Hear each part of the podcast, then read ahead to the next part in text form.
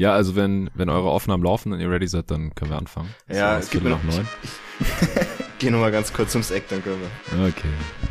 Was macht er?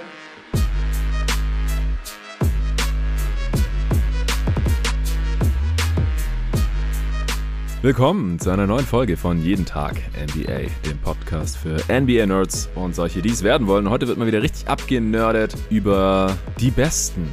In letzter Zeit immer wieder werden die Besten besprochen. In den letzten beiden Folgen die besten Karrieren dieses Jahrtausends oder die besten Peaks dieses Jahrtausends. Heute geht es um die besten jungen Spieler unserer aller Lieblingsbasketballliga und zwar die besten Talente oder die besten Prospects. Wir haben es definiert als die besten Spieler U24 und wer selber mal irgendwie in der Jugend Teamsport gemacht hat oder so, der weiß, dass das U immer noch das Alter mit einschließt. Also die Spieler dürfen maximal 24 Jahre alt sein und nicht älter. Das ist auch ein Format, das wir früher schon bei GoToGuys.de gemacht hatten, bei GoToGuys Wired, meinem alten Podcast. Und vor ziemlich genau einem Jahr, vor einem Jahr und einer Woche, haben wir hier bei jedem Tag NBA auch die Top 10 U24 Spieler besprochen. Damals äh, war es kurz vor Saisonstart.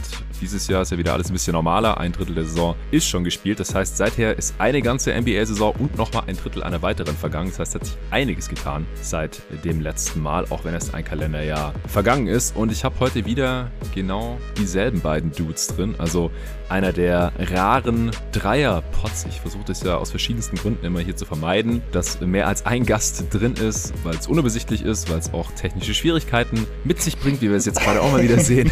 Klappt doch super. Aber auf jeden Fall sind wieder der David Krutt am Start. Hey David.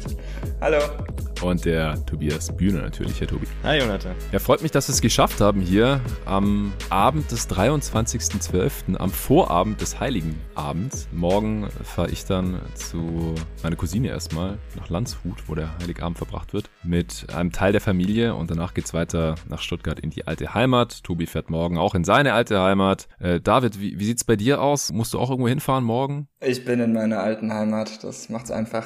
Du bist schon da. Sehr schön. Also irgendwie hat es doch geklappt, dass wir heute hier diesen Pod aufnehmen. Äh, ihr hört den Pod dann allerdings nach den Weihnachtsfeiertagen. Ich äh, werde die Aufnahme äh, quasi mitnehmen. Mein Mic werde ich nicht mitnehmen nach Stuttgart, habe ich vorhin beschlossen. Ich bin ja schon so ein bisschen am Packen, werde aber schauen, dass ich ja, relativ früh im, im neuen Jahr dann wieder zurück nach Berlin fahre. Ab dem fünften, das ist der Mittwoch, kann ich dann hoffentlich auch mit dem Arne mal wieder irgendwie zusammenarbeiten. Ist noch nicht hundertprozentig sicher, hängt auch davon ab, äh, wie fit er dann ist, wie er jetzt hier durch die Feiertage kommt mit seinem Gesundheitszustand. Aber wir hoffen, dass wir dann am fünften wieder zusammenarbeiten können. Das heißt, am vierten oder fünften äh, bin ich dann auch wieder spätestens da und dann äh, kann ich auch wieder aufnehmen. Ja, das heißt, dieser Pod ist so der Überbrückungspod äh, zwischen den äh, Feiertagen, zwischen Weihnachten und Silvester. Ich werde den auch an einem Stück lassen. Ich weiß noch nicht genau, ob ich den öffentlich mache oder nur für die Supporter zugänglich. Das muss ich mir noch überlegen. Nichtsdestotrotz, du kannst den Pod gerade hören. Das heißt, für dich ist er zugänglich geworden. Das äh, Format ist, wie gesagt, dasselbe wie letztes Jahr auch schon. Wir haben uns alle drei unsere Top 10 Spieler U24 überlegt. Und da werden wir jetzt einfach von 10 auf 1 runtergehen, stückweise enthüllen und dann eben gegebenenfalls auch diskutieren. Erfahrungsgemäß äh, sind die nicht deckungsgleich, diese Top 10s, und dann äh, wird an der einen oder anderen Stelle auf jeden Fall diskutiert werden. Erstmal würde mich interessieren, so ganz allgemein, ähm, wie schwer ist es euch gefallen, diese Liste zu machen? Ich weiß, dass ihr beide da schon seit Wochen dran sitzt, weil den Pod auch schon seit, keine Ahnung, zwei Monaten oder so vor uns herschieben. Wie gesagt, letztes Mal haben wir es ja noch vor Saisonstart geschafft, dieses Mal erst nach einem Drittel der Saison und äh, David hat schon vor, keine Ahnung, drei Wochen oder so geächtzt und gemeint, es äh, ist nicht so einfach dieses Jahr.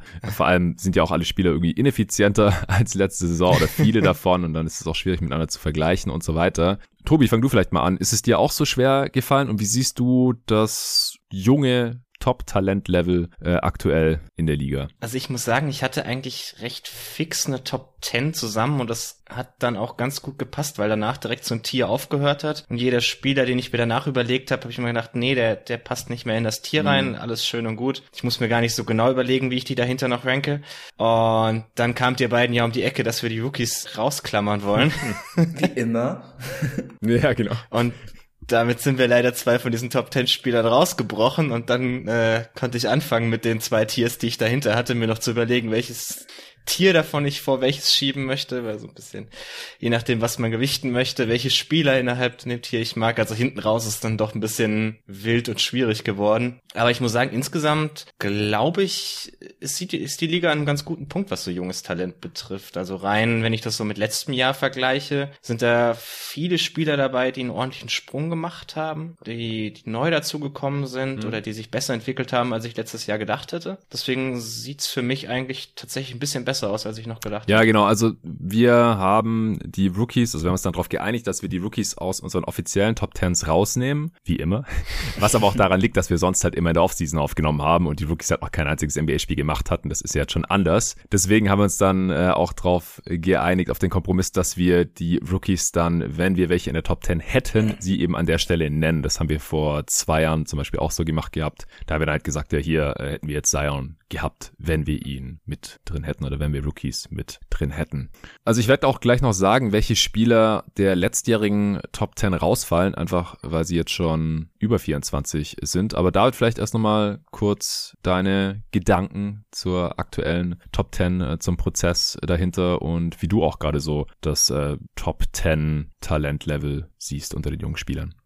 Ja, also die meisten Namen hatte ich auch schon recht schnell zusammen, aber das dann innerhalb der Top 10, also meine Top 3 war eigentlich recht schnell klar, aber danach fand ich es schon ziemlich schwer, das alles zu sortieren. Und allgemein ist es schon so, ähm, also ich mache den Podcast ja jetzt auch schon, auch schon bei Go to Guys angefangen, etwas länger.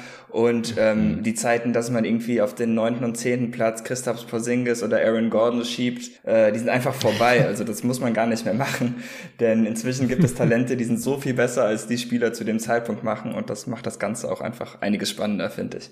Ja, wobei äh, Porzingis war ja zu Beginn seiner Karriere, bevor er seine Knieverletzungen hatte, war der ja schon ein krasses Talent eigentlich. Also ich, den, den Slander will ich jetzt hier nicht so stehen lassen. Aaron Gordon ist wieder eine andere Nummer.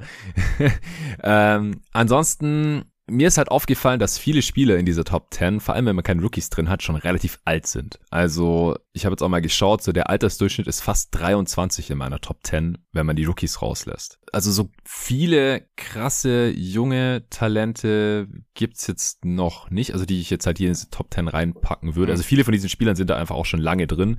Letztes Jahr war das aber noch krasser, weil da waren halt Devin Booker drin zum x-ten Mal, Donovan Mitchell. Booker ist jetzt gerade 25 geworden vor einem Monat, sonst wäre er nochmal drin gewesen, wenn wir das in der Offseason noch gemacht hätten. Äh, ben Simmons ist rausgefallen. Den hatte ich letztes Mal schon nur noch auf 11, also war gar nicht mehr bei mir in der Top 10 drin. Ich glaube, einer von euch hat die noch drin. Ich hatte ich ihn noch auf 10 geschoben. Ja, ja, Genau. Und dann halt noch so ein paar Kandidaten. Ähm, Jalen Brown war nie in, in meiner Top 10 drin. Der hat sich dann letzte Saison so verbessert, dass er dann reingekommen wäre. Ist jetzt aber auch gerade 25 geworden und somit kein Kandidat mehr und dann halt noch ein paar andere Spieler. Ich ranke ja immer gleich so bis 30 durch oder so, auch wenn ich dann mir nach der Top 15 oder so wirklich nicht mehr so viele Gedanken mache. Und heute fand ich es auch zwischen 10 und 15 relativ schwer und irgendwann habe ich gedacht, ja, okay, fuck it, das besprechen wir eh nicht, das ist nur für mich so ungefähr. oder falls ihr halt irgendwen auf 10 habt, den ich auf 15, 14, 13 habe, so, dann musste ich es halt irgendwie rechtfertigen. Aber äh, Miles Turner war letztes Jahr noch ein Kandidat, ist jetzt keiner mehr. D'Angelo Russell ist jetzt auch zu alt geworden. Äh, Brandon Clark, interessanterweise auch schon. Und dann sind natürlich die letztjährigen Rookies reingerutscht. Und die Rookie-Class, da gibt's in der Spitze ja schon ein, zwei Kandidaten, die jetzt vielleicht Top 10 Material sind. Das äh, werden wir dann gleich sehen. Wenn ihr jetzt keine Allgemeingedanken mehr habt, dann würde ich sagen, fangen wir an mit der Enthüllung also in der Spitze hat sich nicht so viel getan im Vergleich zum letzten Jahr, muss ich sagen. Klar, bei den Spielern sind auch die Entwicklungen teilweise jetzt ein bisschen enttäuschend verlaufen, aber es hat bei mir jetzt an der Reihenfolge nicht so wirklich was verändert. Dann in der Mitte der Top 10, da gibt es bestimmt ein bisschen Diskussionspotenzial und ich finde aber, dass es dann zum Ende der Top 10 auch relativ stark abflacht und wenn man vielleicht zwei Rookies in die Top 10 reinschiebt, wie du, Tobi, das ja anscheinend auch gemacht hattest, dann fallen da halt auch zwei Spieler raus, dann wäre das bei mir vielleicht auch ein bisschen runder alles geworden. Aber dann haben wir jetzt da quasi zwölf Spieler zu besprechen. Ich mhm. weiß nicht, ob es bei David auch so ist. Hättest du auch zwei Rookies in der Top 10? Ähm, also wenn ich die alle mit reinnehmen würde, dann würde ich, glaube ich, auf mehr kommen. Dann würde ich mehr nach hinten rausschieben. Vier hätte ich vielleicht sogar. Vier Rookies in der Top 10? Uh. Ja. Uh, okay. Ja, aber ich kann es sehen, weil hinten so 9, 10. Ja, könnte man, kann man vielleicht machen, aber ich bin gespannt. Fangen wir an mit der regulären Top 10. David, hau doch mal raus. Wen hast du auf 10? Auf 10, und der ist bei mir ein bisschen abgerutscht, habe ich Bam Adebayo. Hm. Der war letztes Jahr auf 8, ich glaube sogar bei uns allen dreien. Ja. ja. Ja, und der Grund, dass ich ihn etwas abgestraft habe, ist eigentlich nicht, weil er seitdem nicht besser geworden ist, also er hat sich schon verbessert, aber einfach, weil ähm, wir hatten das ja kurz nach der Bubble gemacht und ich fand in der Bubble, da sah es halt so aus, als könnte er offensiv noch einen Schritt nach vorne machen und etwas mehr Creation und dergleichen übernehmen. Er ist ja ein guter Playmaker und ich würde auch sagen, dass ähm, ja die Tatsache, dass Lowry dazugekommen ist, jetzt auch nicht hilft, weil dadurch darf er noch ein bisschen weniger machen. Aber auch in der letzten mhm. Saison fand ich, konnte er das nicht so auf die Spitze treiben, wie ich es mir zumindest erhofft hatte. Und deshalb habe ich ihn trotz einer Verbesserung jetzt ein bisschen runterrutschen lassen, auch weil ich seine Playoffs gegen die Bucks schon wirklich sehr enttäuschend fand. Ja, die Playoffs waren übel. Ah, gut, das war halt ein Gegner und mhm. vier Spiele. Das würde ich jetzt auch nicht überbewerten. Aber man hätte sich vielleicht gewünscht, dass er da ein bisschen aggressiver offensiv auftritt und dann halt auch aggressiver seine Midrange-Jumper nimmt, die ihm halt die Bugs konsequent gegeben haben, zum Beispiel. Weil das hatte sich halt angedeutet eigentlich in der Saison davor. Ich finde aber trotzdem, dass er, also jetzt in dieser Saison leider erst 18 Spiele, weil er sich da auch einem Handgelenk verletzt hat. Das ist jetzt wirklich super small sample size, aber die letzte Saison finde ich, dass er sich da schon noch mal ein bisschen weiterentwickelt hat und bei mir hat es dann halt gereicht, dass äh, ich ihn immer noch auf Platz 8 habe. Wie sieht's bei dir aus, Tobi? Okay, also ich habe ihn tatsächlich bis 16 runtergeschoben. Boah, krass. Aber mit die zwei, die zwei Rookies mitgerechnet, also 14. Mhm da, da kommt ein bisschen das dazu, was ich vorhin meinte. Also ich habe quasi direkt außerhalb der Top 10 zwei so Tiers. Das eine sind junge Spieler, wo ich noch vielleicht so eine Outlier-Entwicklung sehen kann, dass sie wirklich zu einem Star werden. Und das andere ist mehr so ein Tier Spieler, von denen wir wissen, was sie sind, die sehr gut sind, die sicherlich sehr positive Spieler sind, bei denen ich mir jetzt schon sicher bin, dass sie halt irgendwie auf so einem nahe All-Star-Niveau oder so performen können aber wo ich halt langsam meine Zweifel habe, dass es für mehr reichen würde. Und ich habe mich dann am Ende entschieden, dieses, dieses Tier, ich nenne es mal Hoffnung, vor das andere zu mhm. schieben. Und dann ist Bam halt quasi in diesem zweiten Tier mit drin. Und weil, also ich, ich sehe halt inzwischen so diese absoluten High-End Outcomes nicht mehr, wo er so ein All-NBA-Guy ist. Also die, die Defensive Player of the Year Dinge, wo man sich vielleicht mal vorstellen konnte. Also er ist ein guter bis sehr guter Verteidiger, aber er ist halt nicht so auf dem, dem aller, allerhöchsten Niveau. Äh, er ist sicherlich sehr, sehr versatil einsetzbar, mhm. aber es ist halt nicht so, dass ich mir, dass ich mir vorstellen kann, dass er jetzt irgendwie über die nächsten zehn Jahre wirklich in die Diskussion als, als bester Verteidiger der Liga irgendwie jedes Jahr eingreifen würde. Und offensiv, er, er deutet Creation an, aber jetzt auch nicht in dem Ausmaß, dass ich wirklich sagen will, dass er da mehr als eine dritte Option ist oder so. Und inzwischen kommt er halt langsam auch in ein Alter, wo so die ganz, ganz großen Sprünge nicht mehr so wirklich zu erwarten sind. Und dann bin ich halt doch eher mit dem gegangen, wo ich, wo ich irgendwie noch ein bisschen Hoffnung habe, dass ich vielleicht so tatsächlich mal so erste oder maximal zweite Option von einer sehr guten Offense sein kann. Ja, also er ist jetzt mittlerweile schon, also auch schon seit vielen Jahren in diesem Format vertreten, beziehungsweise vor drei Jahren, da hatte ich ihn halt noch so weit weg von der Top 10, dass es da noch keine Rolle gespielt hat, beziehungsweise vor zweieinhalb Jahren war das wahrscheinlich eher. Äh, letztes Jahr, wie gesagt, dann auf einmal auf acht hochgeschossen, weil halt die Saison davor und die Bubble einfach extrem stark war. Und mit 24,5 ist er jetzt schon fast, ähm, ist er so der zweitälteste Spieler eigentlich hier, der für die Top 10 in Frage kommt. Ich kann das schon alles nachvollziehen. Ich glaube, ich sehe ihn einfach ein bisschen positiver als du, Tobi, und offensichtlich leicht positiver als äh, du, David, und habe ihn dann wahrscheinlich einfach ein Tier weiter oben. Kann ich aber total nachvollziehen, deine Argumentation, Tobi, weil wenn man Upside als erste Option einfach schwerer gewichtet, und das kann man ja durchaus tun, ähm, und einfach auch schwerer gewichtet als die Sicherheit, dass Bam vielleicht der zweitbeste Spieler von einem Contender sein kann, weil das haben wir vielleicht vor anderthalb Jahren schon gesehen da in der Bubble und er ist ja trotzdem noch nicht am Ende der Fahnenstange angekommen, was seine Entwicklung angeht. Also ist ja immer noch mhm. pre-prime und er kann den Wurf noch verbessern, er was ich halt schade finde, ist nach, nach wie vor, dass der Dreier nicht so wirklich kommt. Er ist sehr athletisch. Ich, kann, ich würde auch nicht ausstehen, dass er ein All-NBA-Spieler wird. Also vielleicht eher so Third-Team halt in seiner Prime. Uh, All-Defense-Team ist drin. DPOY, ja, gebe ich zu, das wahrscheinlich eher nicht. Also er ist wahrscheinlich der beste Switch-Big der Liga, zumindest gegen Guards. Aber ihm fehlen wahrscheinlich einfach so die Help-Instinkte, um halt auch ein sehr guter Help-Side-Rim-Protector zu sein. Also gerade auch diese Saison ist es extrem. Die Heats switchen aber, glaube ich, auch noch mehr, als sie es eh schon getan hatten, weil sie ja. dafür jetzt einfach das perfekte Personal haben, wie PJ Tucker und Lowry.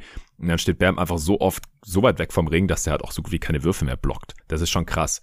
Aber er ist für einen Big ein sehr guter Playmaker, wie ich finde. Athletischer Finisher sowieso, zieht auch viele Freiwürfe, äh, Midrange-Jumper nochmal verbessert im Vergleich zu vor einem Jahr eigentlich, auch wenn das dann, wie gesagt, gegen die Bucks irgendwie mental nicht so auf die Kette bekommen hat. Äh, er macht aktuell ein bisschen zu viele Post-Ups, die er einfach nicht so effizient abschließt. Da müsste man vielleicht nochmal dran schrauben, aber wie gesagt, da ist die Sample Size von 18 Spielen bei ihm jetzt einfach noch relativ klein. Aber ja, da haben wir jetzt hier schon relativ große Unterschiede. Wie gesagt, ich habe ihn einfach auf acht gelassen. Ich habe jetzt keinen Grund gesehen, ihn großartig durch die Gegend zu schieben, mhm. weil ich finde, er hat sich erwartungsgemäß nochmal weiterentwickelt und ich habe ihn mitten in einem Tier drin, das bei mir bis zum zehnten Platz geht. Also für mich ist er schon noch safe ein Top 10 Spieler, aber ich habe danach auch noch ein paar Spieler, die eine höhere Upside haben. Gar keine Frage. Aber ich würde, wenn ich mich jetzt entscheiden müsste, das ist ja wahrscheinlich immer so die Frage, die man sich stellen muss. Ich, ich fange jetzt eine Franchise an, ich kann mir einen Spieler aussuchen und vielleicht, ja, kann man Spieler nehmen, wo die Upside äh, höher ist. Aber bei Bam weiß ich einfach schon sehr sicher, was ich bekomme. Und das gefällt mir einfach sehr gut, weil es auch sehr scalable ist. Und auf der anderen Seite ist ja bei ihm auch selbst noch Upside vorhanden. Aber ich, wie gesagt, kann die Argumentation total nachvollziehen. Dann, äh, wen hast du auf 10, Tobi? Ja, ich, ich, ich muss ein bisschen was vorsagen. Also ich habe jetzt quasi von, ich glaube, damit kannst du schon denken, wo das hinläuft. Äh, ich habe von neun bis elf jetzt quasi so ein Tier von äh, jungen Spielern, die dieses Jahr einen wahnsinnigen Jump gemacht haben, die ich alle irgendwie in so einer Most Improved Konversation hätte und bei denen ich halt allen sehen kann, wenn die Entwicklung so weitergeht, irgendwo ein Outlier macht, dass es dann halt ganz weit nach oben gehen könnte. Und ich habe es mir eigentlich ursprünglich verkniffen, den Namen in die Top 10 zu nehmen, aber dann Maxi. Ja, nachdem ich zwei mehr brauchte, Volltreffer. oh habe ich hier auf, auf 10 noch meinen äh, kleinen Homer-Pick dabei. Krass. Was, was man halt, was man halt sagen muss, also wie gesagt, ich das ist so dieses Tier, wo ich sage, ich brauche in irgendeinem Bereich eine Outlier-Entwicklung. Wenn man sich jetzt bei ihm anguckt, das, das Scoring ist schon auf einem Niveau, wo du wirklich sagen kannst, wenn er sich von da normal weiterentwickelt, ist das völlig auf dem Niveau, das du brauchen kannst. Also unter allen Spielern, die ich jetzt also für dieses Alter in Betracht gezogen habe, so mit der Usage über 20, hat er halt die vierthöchsten Points per Shot Attempt. Er, er kreiert sich ziemlich viel davon selbst aus dem Pick and Roll, hat gezeigt, dass er das kann mit dem Drive. Das Shooting kommt langsam. Und was halt die Outlier-Entwicklung sein müsste, ist das Playmaking. Das ist sicherlich was, wo ich jetzt, äh, also wenn ich drauf wetten müsste, würde ich es wahrscheinlich nicht tun, aber ich, ich kann es halt sehen, so in manchen Situationen und wenn er da halt einen unfassbaren Sprung machen kann, kann ich mir halt vorstellen, wie er mal wirklich so dieser initiale äh, Pick-and-Roll-Ball-Händler von einer sehr guten Offense sein könnte. Und ich habe halt jetzt diesen, diese High-End-Outcomes habe ich jetzt ein bisschen höher gewichtet als was sicheres. Kann ich irgendwo nachvollziehen. Ich habe den so zwei Tiers weiter hinten auf 19 oder so. also wie gesagt, ab 15 habe ich nicht mehr so richtig hm. durchgerankt. Irgendwo zwischen 15 und 20 von mir aus. Äh, David, wo hast du Maxi? Ich habe auch nicht so tief durchgerankt, aber er wäre auf jeden Fall außerhalb meiner Top 15. Ähm, ich mhm. kann halt verstehen, also ich meine, klar, wenn der Wurf und das Passing dazukommt, dann ist er direkt ein ziemlich krasser Spieler. Ich habe halt einfach persönlich meine Bedenken. Ich weiß auch nicht, ob ich die Ansicht teile, dass der Wurf kommt, denn auf 100 Possessions nimmt er jetzt weniger Dreier noch als letzte Saison. Und ich finde halt auch, dass er recht oft aktiv Würfe verweigert oder nicht nimmt, die er wahrscheinlich hätte nehmen sollen und dann was anderes daraus macht. Mhm. Ja, als Playmaker finde ich ihn halt ein bisschen basic. Wenn die zwei Sachen zusammenkommen, dann können wir von mir aus gerne nochmal darüber reden. Aber ich muss sagen, bis dahin sehe ich das eher nicht so wirklich. Und dann finde ich, habe ich auch in meiner Liste noch Spieler, die schon mehr gezeigt haben und wahrscheinlich auch, also meiner Meinung nach zumindest, mehr Upside haben. Ja, also da würde ich vielleicht auch nachher nochmal drauf zurückkommen, äh, wenn das Bild ein bisschen klarer wird, hm, ja. vor welchen Spielern du Maxi jetzt so gerankt hast teilweise. Ja, also, ich muss ja sagen, also bei dem Wurf, du nimmst halt viel von, von Ansätzen natürlich, weil wir haben so den Pull-Up-Jumper in Ansätzen gesehen und die trifft er ja sogar besser als seine Spot-Ups. Mhm. Du hast die, die Freiwurfquote dazu, du hast das relativ große, vor allem auch Pre-College Sample von Würfen, die er bei einer guten Quote trifft.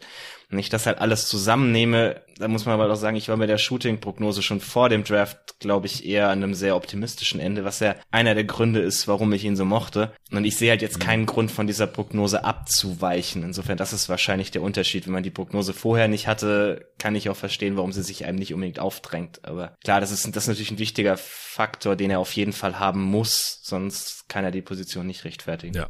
Okay, ich glaube, dann enthülle ich mal meinen Platz 10 und ich habe da Anthony Edwards stehen. Den habe ich auf 8. Mhm. David? Den habe ich sogar auf, ohne Rookies, auf 6. Ja, kann ich auch sehen. ja, schon. Also ist ein, also ich habe den in einem Tier als letzter in einem Tier, das bei mir von 7 bis 10 geht. Also da sind vier Spieler drin. Beziehungsweise wenn halt die Rookies mit drin sind, dann sind da sogar fünf Spieler drin. Ja, bei ihm äh, muss man natürlich die Upside kaufen, das ist klar. Er hat einfach einen ganz krassen Body, athletischer und sehr kräftiger High-Volume-Shooter, der auch in der Rookie-Saison immer effizienter wurde und auch diese Saison durchschnittlich effizient ist, Defense auch stark verbessert hat, auch wenn ihm da das aktuelle Scheme natürlich mehr entgegenkommt, äh, wie Tobi ja hier im Pod auch schon mal erklärt hat. Ich finde halt ganz wichtig bei Anthony Edwards, und das war so ein bisschen die Frage vor der Draft, dass seine Energie richtig kanalisiert wird oder dass er überhaupt halt so Bock hat. Das war immer so ein bisschen auch das Fragezeichen bei ihm. Hat der Bock, weil am College war man sich da nicht so ganz sicher. Äh, chuckt er die ganze Zeit nur Würfe oder hat er auch mal Bock, irgendwie seinen Körper einzusetzen? In der NBA ist die Balance da auch noch nicht so ganz vorhanden. Also für seinen krassen Körper geht er mir ein bisschen zu wenig zum Ring. Also ich meine, wenn er sich mal dazu entscheidet, über irgendjemand drüber zu stopfen, dann, dann wird's krass. Äh, er zieht halt auch ziemlich wenig Freiwürfe. Also da muss schon noch irgendwie was gehen. Äh, sein Dreier ist okay genug, dass er halt so viele nimmt oder fällt okay genug. Also vor allem jetzt in dieser Saison 36 Prozent. Ist natürlich krass. Ich hatte ihn sogar bei den Spielern erwähnt, die eventuell mal Stephen Currys Rekord in Angriff nehmen könnten, weil er einfach jetzt in, in dem Alter, in der Age 20 Season, schon so ein hohes Volumen hat. Also sind zwölf Dreier von der Possessions. Das ist schon heftig.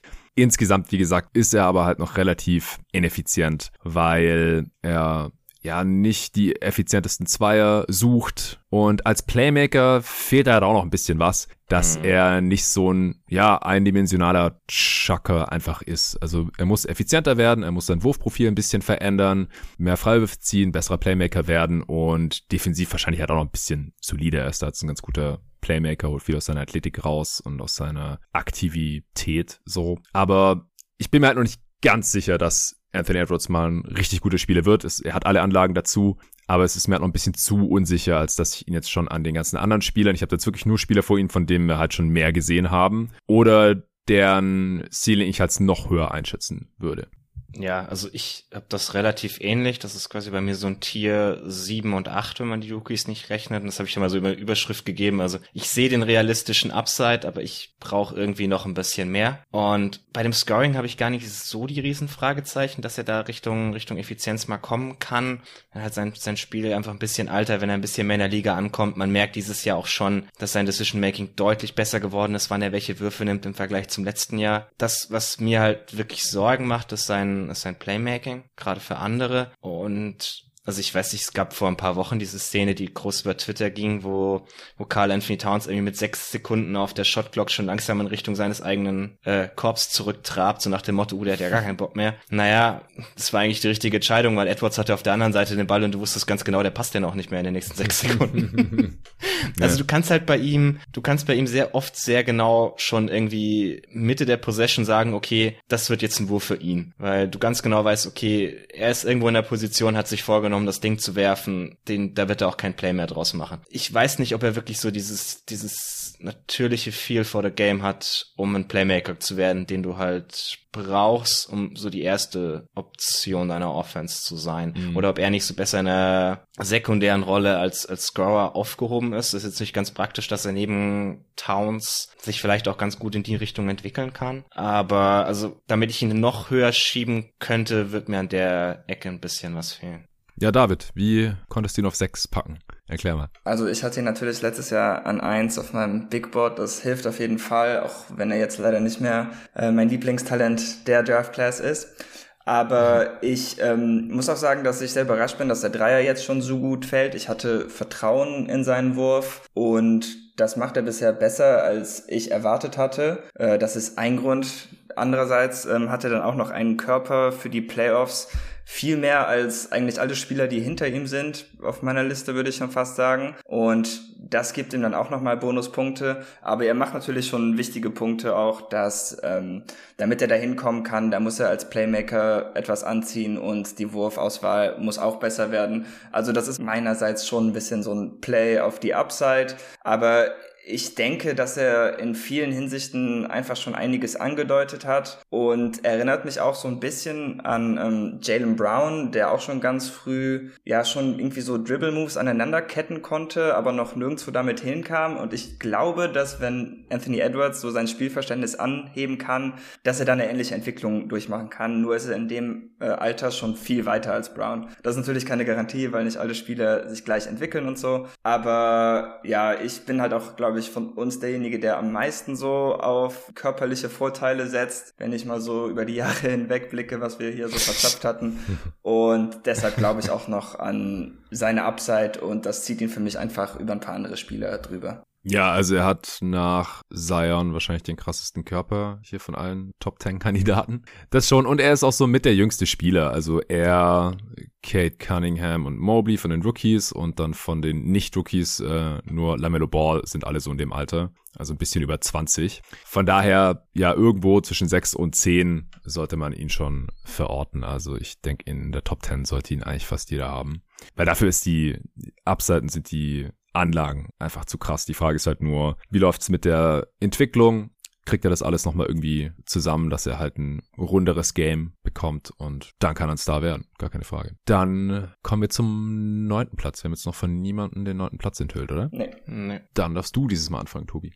Bei mir auf neun ist Darius Garland, der dieses Jahr auch einen wahnsinnigen Durchbruch feiert. Also ich habe ja vorhin mal diese, diese Liste mit Spielern mit einer Usage von über 20 äh, aufgenommen und er ist halt derjenige, der die der die höchsten Points per Shot Attempt hat von allen Spielern. Also da sind irgendwie auch die Leute, die wir jetzt so ganz vorne dabei haben, noch drunter, weil also sein Pull-up Shooting ist jetzt wirklich in der NBA angekommen. Das war ja schon sowas, wo man vor der vor dem Draft gesagt hat, okay, das wäre halt das eine, woran er sich irgendwie hängen kann als doch relativ kleiner Guard, der das irgendwie braucht, um sein Spiel aufzumachen. Und da ist er jetzt so weit, dass die Gegner ihn wirklich respektieren müssen. Ansonsten bombt er die Dinger einfach und trifft sie auch wirklich gut aus dem Pull-up. Und das öffnet halt sein Spiel wahnsinnig für mehr Playmaking. Und die, die Feel-Good-Story, die die Cavs jetzt so ein bisschen sind, hängen offensiv halt wahnsinnig viel an ihm. Er ist da schon die absolut treibende Kraft. Sein, sein Offensivrating ist jetzt immer noch nicht toll, aber das liegt hauptsächlich daran, dass er relativ viele Turnover produziert und bei einem jungen Guard, der jetzt wirklich das erste Mal so die Zügel der Offense wirklich komplett in der Hand hat, gerade seitdem Colin Sexton draußen ist, gebe ich da jetzt nicht so viel drauf, sondern sehe halt mehr die, die Upside-Plays, die er offensiv macht als Playmaker. Aber da sieht man schon, dass er da wirklich Pässe spielt, die, die auf dem allerhöchsten Niveau sind. Also es gibt nicht mehr so viele Pick-and-Roll-Ballhändler in der Liga, die ich ihm vorziehen würde. Klar, ein paar schon, aber ich traue ihm halt zu, dass er, dass er da langfristig wirklich in die ganz, ganz oberen Sphären auftreten kann. Das Einzige eigentlich, warum ich ihn jetzt gerade noch ein bisschen eher am Ende der Top 10 habe, ist halt, dass es eine sehr kleine Sample Size ist. Bisschen hm. mehr davon muss ich schon noch sehen, aber das, was ich halt jetzt von ihm gesehen habe, passt zu dem, was ich vor dem Draft von ihm erwartet habe, passt zu dem, was ich die letzten Jahre irgendwie so in Ansätzen von ihm gesehen habe. Aber ich kann auch verstehen, wenn man da noch ein bisschen zögerlicher unterwegs ist. Ja, David, was du denn den? Ich habe dann sogar einen Spot höher auf acht und uh. würde das äh, meiste, was Tobi gesagt hat, aber auch unterschreiben. Ähm, er ist auch, denke ich, später in seiner Karriere, ich weiß, ihr mögt das nicht so gerne, weil ihr lame seid, aber eine 50-40-90 Gefahr. Er ist dieses Jahr schon ziemlich nah dran. Und er ist, glaube ich, also er hat im Moment von allen Spielern auf unserer Liste die beste Jump-Shooting-Saison. Und ich würde sogar fast sagen, dass mhm. Trey der Einzige ist, der da so ein bisschen mithält. Aber es gibt auch bei Garland im Moment keine Zone auf dem Court, aus der er nicht effizient scoret. Und ähm, ja, klar, es ist eine kleine Sample, aber das kam auch alles schon so im letzten Jahr so langsam. Jetzt hat er noch mal eine Schippe draufgelegt. Deshalb bin ich eigentlich ziemlich bereit, das mehr oder weniger zu kaufen. Das Problem ist einfach, weil er halt so ein kleiner Guard ist, tue ich mich dann schwer, ihn jetzt höher zu schieben, weil defensiv wird es da jetzt nie so eine Upside geben natürlich. Und offensiv weiß ich einfach nicht, ob er jetzt diese heliozentrische Macht eines Trey Youngs zum Beispiel sein kann, was halt auch noch ein Grund ist, dass er für mich am unteren Ende der Top 10 ist. Ja, bei mir ist das der Grund, wieso er gar nicht in der Top 10 ist, ehrlich gesagt. Klang schon so. Äh, ich habe ihn auf 15 oder so. Wie gesagt, da habe ich da nicht mehr so krass durchgerankt, aber in einem Tier so zwischen 12 und 15 auf jeden Fall, weil er muss halt schon verdammt gut sein, dass du mit so einem Spielertyp in einer tragenden Rolle, er muss bei den Cavs jetzt wahrscheinlich, wenn er Glück hat, nie der beste Spieler sein, weil die halt noch Mobley gedraftet haben und noch so, ja, ein, zwei andere Spieler, die vom, vom Impact vielleicht auch so in die Richtung gehen könnten. Aber du musst halt schon richtig, richtig gut sein, damit du damit halt ein Top 10 Talent bist, wenn du so ein, so ein kleiner Guard bist. Und er, er wird nie aufs Trey Young Level kommen, glaube ich aber nicht. Also wenn man mal so vergleicht, die Trajectory im selben Alter, also Trey war einfach in dem Alter, in dem Garland jetzt ist oder in der dritten Saison schon so viel krasser. Ansonsten kommt da halt noch, kommt noch Ja Morant in Frage, der hat natürlich ein ganz anderes Skillset. Aber das sind halt so die, die Leichtbau-Guards. Mhm und da müsste ich jetzt schon ein bisschen mehr sehen, noch als 30 Spiele, dass ich denke, ja, das ist so ein Tier und dann kann man ihn da irgendwie mit reinschieben, halt vielleicht hinter den beiden, weil wir von denen einfach auch schon in den Playoffs jetzt was gesehen haben, von Garland noch nicht. Also vielleicht wäre ich da am Ende der Saison dann bereit, ihn noch weiter nach oben zu schieben. Ihr habt ja selbst schon angesprochen, ist halt wahrscheinlich defensiv deine Schwachstelle, wenn es um die Wurst geht. Er ist sehr abhängig von seinem Jumpshot. Er zieht ja auch kaum Freiwürfe oder so, was auch ein Riesenunterschied zu den anderen beiden ist, zum Beispiel. Also da, das müsste ich erstmal, dieses Level müsste ich noch ein bisschen länger bestätigt sehen und selbst dann würde er halt nicht an die anderen beiden ranreichen. Dann sehe ich halt andere Spielertypen für Siege Impact auf Gewinn, dann auch in den Playoffs, einfach als wertvoller an. Das ist der einzige Also was Grund. ich halt so, so zu seiner Entwicklungskurve sagen würde, weil dadurch, dass er halt ein bisschen hinten dran ist im Vergleich zu den Spieler, die du gerade meintest. Es ist halt viel diese Rookie-Saison nach der Verletzung. Also mhm. die sch schmeiße ich jetzt quasi einfach komplett aus dem Fenster, weil nach dem, was wir jetzt danach von ihm gesehen haben, ist relativ offensichtlich, dass er halt noch davon beeinflusst war, dass er wieder zurückkommen musste. Und seitdem ist die Entwicklungskurve halt wahnsinnig steil. Und deswegen kann ich halt schon sehen, dass er sich auf der eher weiter bewegt, auch wenn jetzt der, der Schnitt über die ersten drei Jahre vielleicht langsamer war. Aber rein, weil wir halt jetzt sehen, dass es über die letzten zwei Jahre so viel schneller geht. Ja, also ich will auch nicht sagen, dass er nie in die Top 10 kommen kann oder so, aber ich war da jetzt halt noch nicht bereit zu. Er wird jetzt dann im Januar 22 äh, jetzt gerade nochmal zum Vergleich, zum Beispiel Trey ist 23, also nicht mal anderthalb Jahre älter. Morant ist 22 auch. Okay, auf neun habe ich wieder oder immer noch Jamal Murray. Das ist der älteste Spieler, aber er ist noch keine 25, deswegen musste man ihn hier nochmal berücksichtigen. Habt ihr das auch getan? Ah, da habe ich mich verguckt. Ja. Das war der bei mir noch drin. ich habe ihn nicht in den Top 10. Ich habe den ziemlich nach unten geschoben.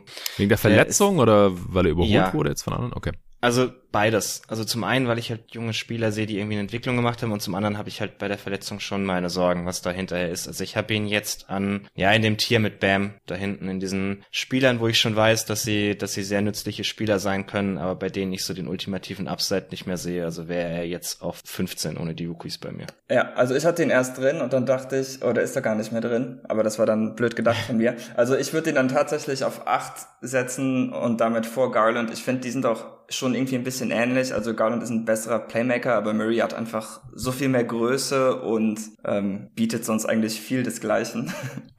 Deshalb wäre der für mich auf jeden Fall noch mhm. drin.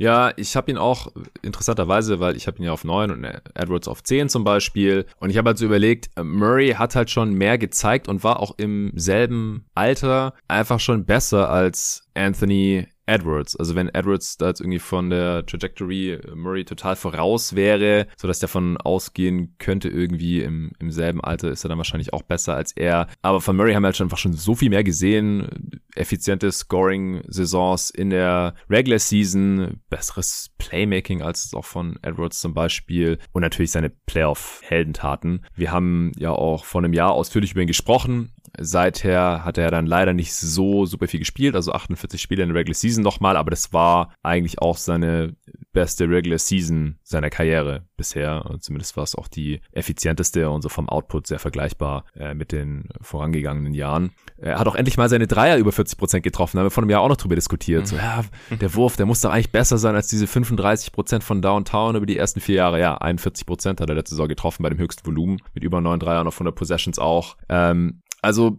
ich habe jetzt keinen Grund gesehen, ihn abfallen zu lassen, weil ich glaube einfach, dass so ein, so ein Kreuzbandriss heutzutage auch relativ früh in der Karriere im Age 23 Season hatte er. Er wird jetzt, es wäre jetzt die Age 24 Season, weil er Ende Februar 25 wird. Also er ist wirklich der älteste Spieler hier, der noch auf dem Board ist. Es war knapp, aber er gehört hier noch rein.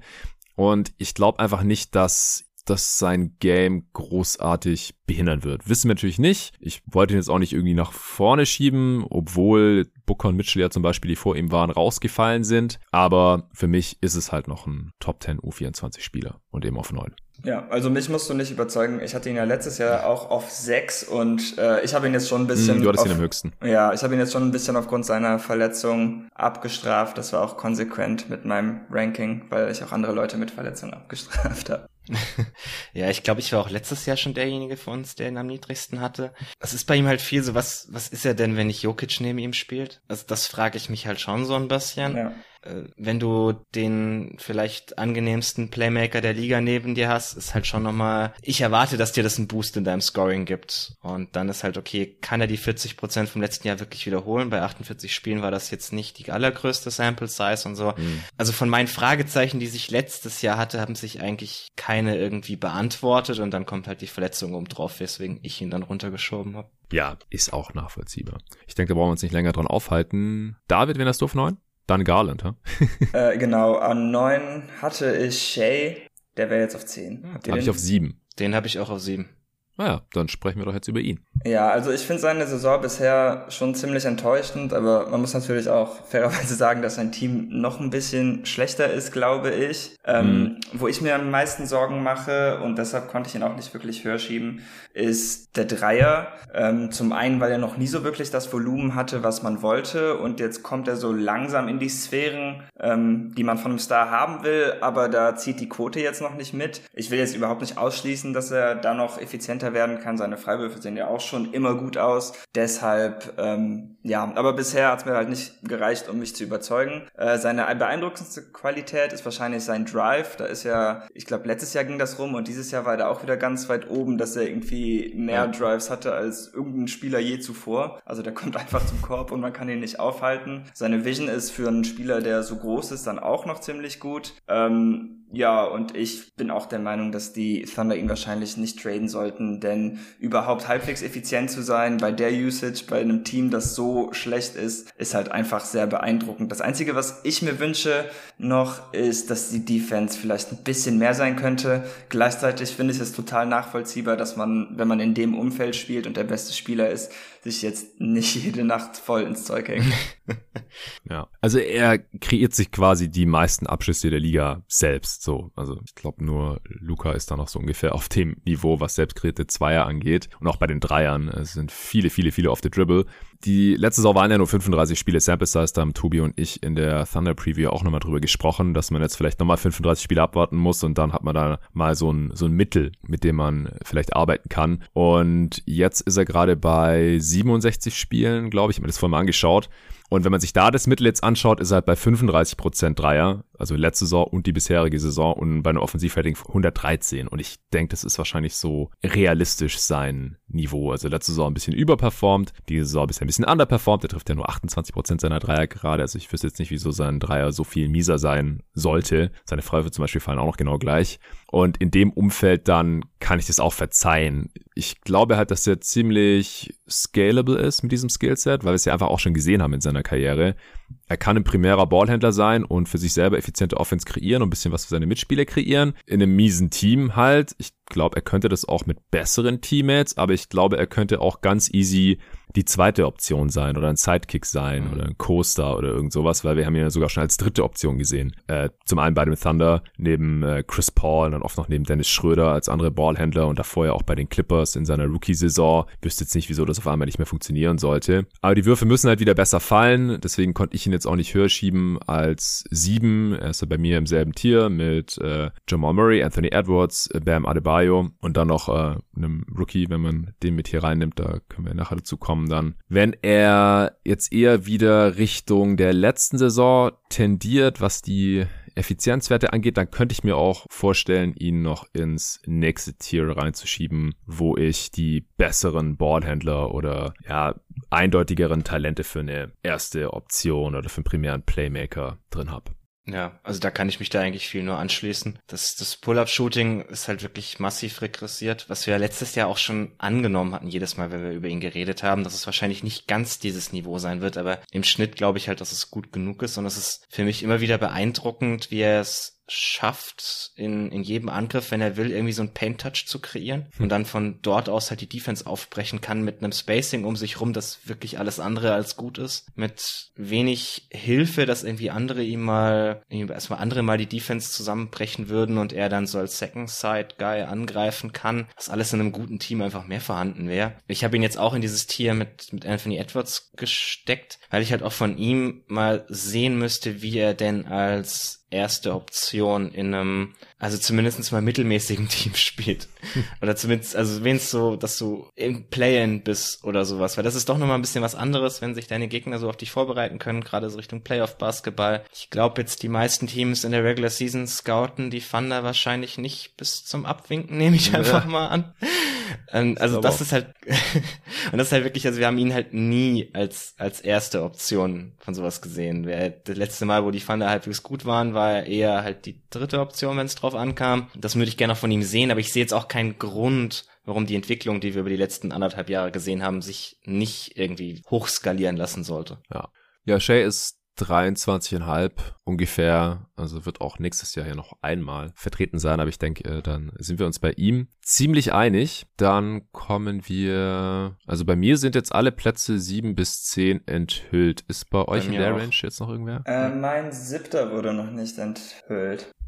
Wer ist das? Oh, muss ich das auch noch machen? Ach ja, schweren Herzens habe ich an sieben Zion Williamson. Ähm, uh. Ich muss sagen, ich kann viel wow. verstehen. Ja, also hier ist mein Grund, also man kann mir auch verkaufen, dass er noch in die Top 3 oder Top 4 gehört, einfach weil er als Talent so unfassbar ist. Aber so bin ich das angegangen. Wenn ich also alle Spieler, die ich jetzt vor ihm habe, wenn ich zum Beispiel, weil wir den jetzt schon genannt hatten, Anthony Edwards im Team hätte, würde ich mich jetzt freuen, den für Zion zu tauschen, auf die Chance, dass Zion fit bleibt. Und bei Edwards war für mich so der Cut, nee, ich weiß nicht, ich glaube, hier würde ich mich nicht mehr freuen, hier wird's mir zu gruselig. Und deshalb habe ich ihn tatsächlich bis ganz auf die sieben runtergeschoben. Dabei fühle ich mich nicht gut, denn vom Skillset und Talent her hat er mehr als genug Chancen, um noch auf der Eins zu landen. Ähm, und er hat sich auch gut entwickelt, zumindest mal am offensiven Ende von der Defense wollen wir mal gerade nicht sprechen. Aber die Tatsache, dass alle Berichte über ihn irgendwie so negativ und betroffen sind, habe ich ihn jetzt einfach so weit runtergeschoben. That's tough. Mm.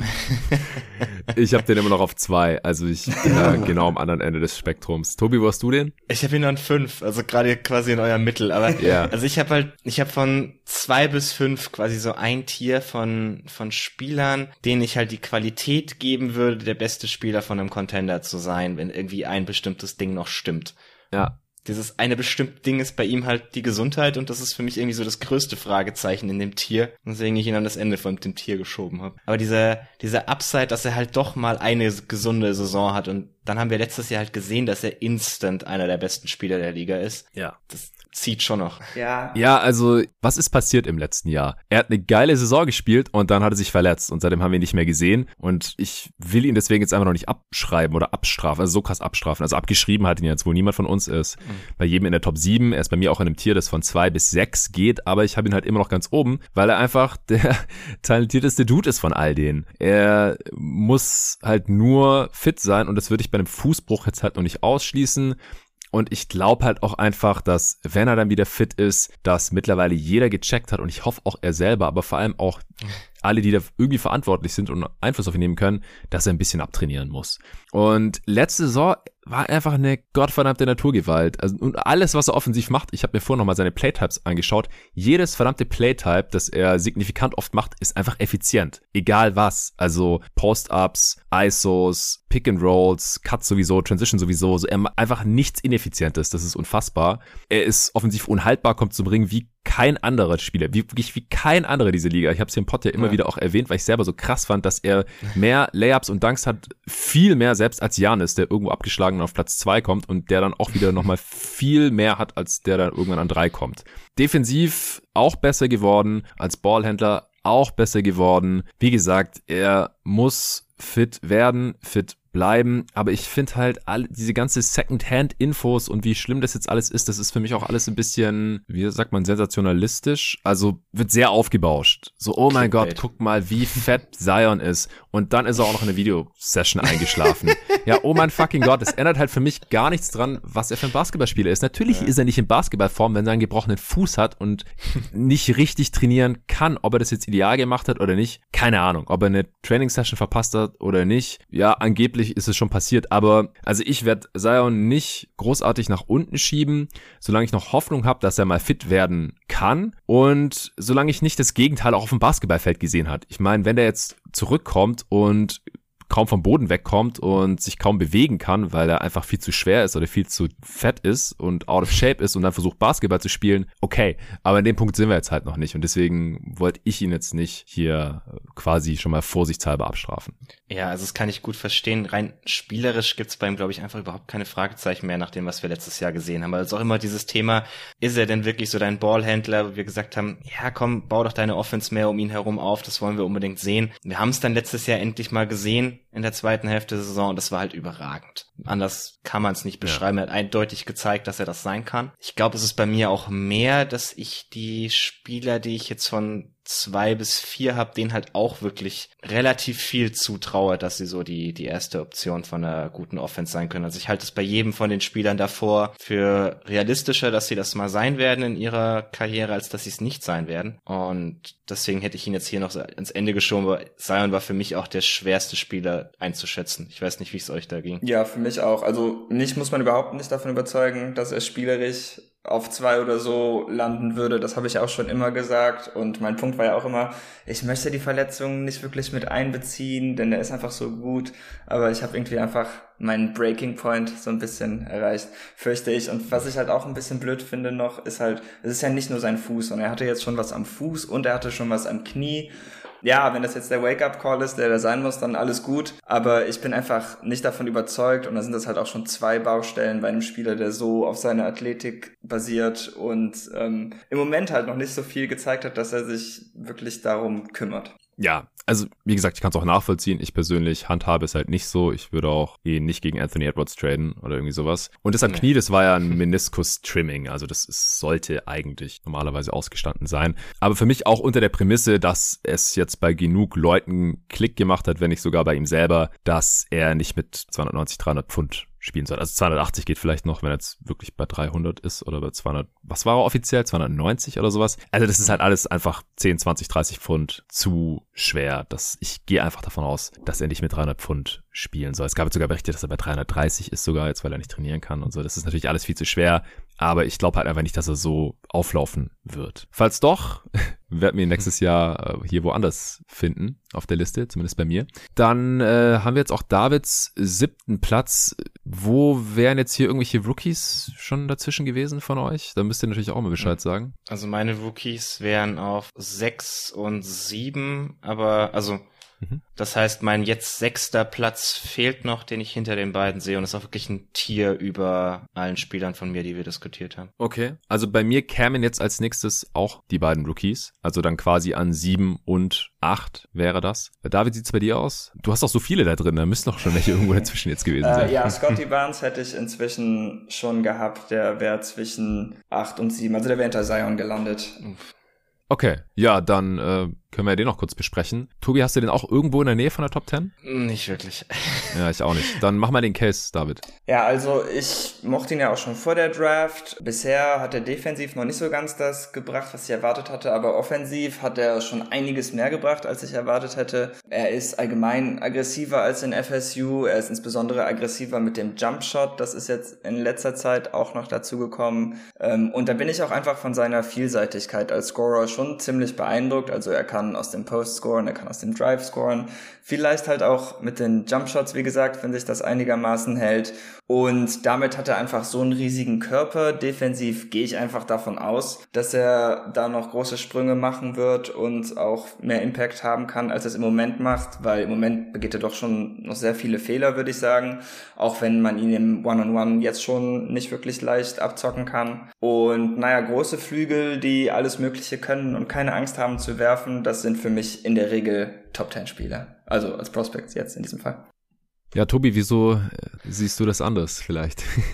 ja, also wir reden bei ihm halt auch von einer wirklich kleinen Sample Size. Da merkt man dann halt, dass wahrscheinlich so die Pre-Draft Evaluation halt stärker reinspielt als bei den mhm. anderen Spielern, wo ich mehr gesehen habe. Und da war er bei mir halt deutlich tiefer als bei David, auch wenn ich ihn da jetzt inzwischen ein bisschen hochschieben würde. Aber also ich habe da jetzt halt nichts gesehen, was für mich den den Upside als irgendwie erste Option schreien würde. Ja, er, er trifft seinen Midranger deutlich besser als vor dem College, nimmt ihn deutlich mehr.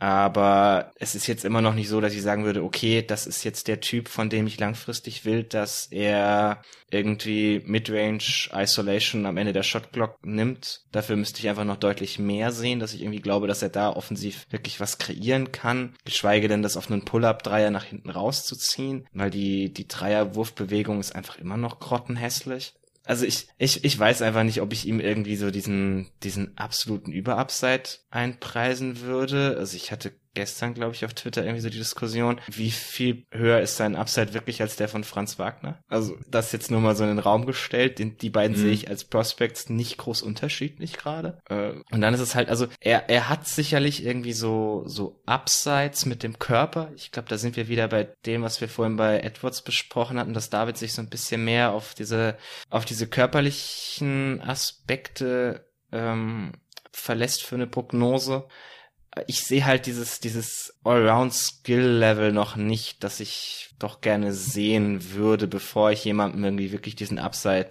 bescheinigen möchte. Ja, also ich würde jetzt auch eher so als dritte, zweite Option verorten. Es ist dann irgendwo so um Top 20 rum bei mir. Äh, davor halt noch ein paar Spieler, wo man schon ein bisschen mehr gesehen hat, entweder in der Rolle oder halt noch eher Upside dann auch als erste Option von einem guten Team vielleicht zu funktionieren. Deswegen, ich, ich müsste da auch erst noch mehr sehen. Ich denke auch, dass hier der Pre-Draft-Bias gerade einfach noch sehr schwer wiegt. Deshalb wollte ich ja keine Rookies mit reinnehmen. wo, wo ist ja okay. Thema nein, ist ja okay. Pre-Draft Bias sind. Wo hast du denn Jalen Green, David? Weil den habe ich auch ganz, ganz weit hinter dem, wo wir gerade waren. Der kommt ja, also bei mir. Kommt noch, okay. Und auch nicht als nächstes? Äh, nee, nicht als nächstes. Als nächstes ist dann Edwards bei mir. Ja, gut, dann haben wir schon besprochen, aber wir müssen ja überlegen, welchen Spieler wir jetzt nächstes besprechen. Hast du Green hinter oder vor Mobley? Äh, ich habe ihn jetzt eine Nasenlänge dahinter geschoben. Ich glaube, das konnte man sonst nicht anders rechtfertigen, einfach weil Mobley defensiv schon so gut ist und offensiv mehr als fähig und äh, Jalen Green bisher halt einfach nichts auf die Kette kriegt in der NBA, was sicherlich auch an seinem Team liegt und äh, den Lineups, die da gespielt werden und so, aber er hat halt noch nichts wirklich gezeigt, deshalb fand ich das jetzt auch Unfug, ihn dann weiterhin vor Mobley zu haben, auch weil es ja zum Draft-Zeitpunkt für mich zumindest schon sehr knapp war. Ich fand Green einfach viel cooler. Ja, okay, aber ansonsten wäre das jetzt ungefähr zwei Jahre zu früh für dich, da schon zu reagieren. also, ja, ja, ja, also mehr würde ich Green niemals runterschieben. Da warte ich auf jeden Fall noch eine Saison, bis ich mir da jetzt wirklich neue Gedanken zu mache. Ja, weil ernsthaft, wenn man an Jalen Green geglaubt hat und an sein Skillset, dann müsste das eigentlich scheißegal sein, was jetzt in den paar Spielen da passiert ist. Ich habe ihn auf 11 äh, hinter Anthony Edwards, weil ich Anthony Edwards körperliche Voraussetzungen schon für vielversprechender halte als die von Jalen Green. Aber Green mit dem Skillset oder Archetype halte ich halt schon für sehr vielversprechend. Er ist auch der jüngste Spieler von allen hier heute, der einzige, der noch nicht 20 ist. Deswegen habe ich ihn dann auch vor allen anderen, die ich halt noch so zwischen 10 und 20 gerankt habe. Und der kann nächstes Jahr locker locker in die Top 10 reinrutschen. Mobley, gerade ja auch schon angeschnitten, das wäre jetzt der nächste bei mir, also wenn man die Rookies halt mit reinnimmt. Und genau davor habe ich dann Cunningham, also die sind bei mir jetzt gerade schon mhm. sehr nah beieinander und ich habe Cunningham aber halt ins nächste Tier reingeschoben. Ich habe es vorhin schon erwähnt, da habe ich auch Zion drin und dann noch ein paar andere potenzielle primäre Scoring- oder Ballhandling-Optionen von guten Teams. Und da habe ich halt Kate drin und Mobley halt nicht. Aber so vom Impact kann ich mir mittlerweile schon vorstellen, dass er eigentlich ins nächste Tier reingehören wird, weil er einfach Defensive Player of the Year Material ist. Und offensiv halt auch genug Potenzial hat, um das dann zu rechtfertigen, dass sein Gesamt Gesamtimpact halt auch in diese Richtung geht, wie bei den anderen Spielern in diesem Tier von zwei bis sechs. Wie äh, hast du die beiden gerankt, Tobi? Ja, also vielleicht noch ganz kurz zu Jalen Green, weil ich das jetzt noch bei mir gar nicht. Also ich habe ja, ihn gerne. in diesem Tier quasi mit den jungen Spielern, wo ich den Upside schon sehen kann. Also ich kann es ja noch kurz sagen, den werden wir nicht mehr besprechen. Da habe ich noch Cole Anthony mit drin mhm. und Jalen Green. Das wären dann quasi die Plätze 13 und 14, wenn man Rookies mitrechnet. Also ich kann schon auch sehen, dass er diesen Upside irgendwo hat. Ich muss halt einfach mehr sehen, dass ich da wirklich irgendwas Verlässliches habe. Cole Anthony auch Top 15 jetzt, ha? Ja, ja, ja. Nicht schlecht. Also Cole Anthony und Tyrese Maxey habe ich lange überlegt. Die Diskussion haben wir auch schon ein paar Mal geführt in, mhm. in Discord. Äh, habe ich da nochmal so ein bisschen vor meinem inneren Auge nochmal führen müssen.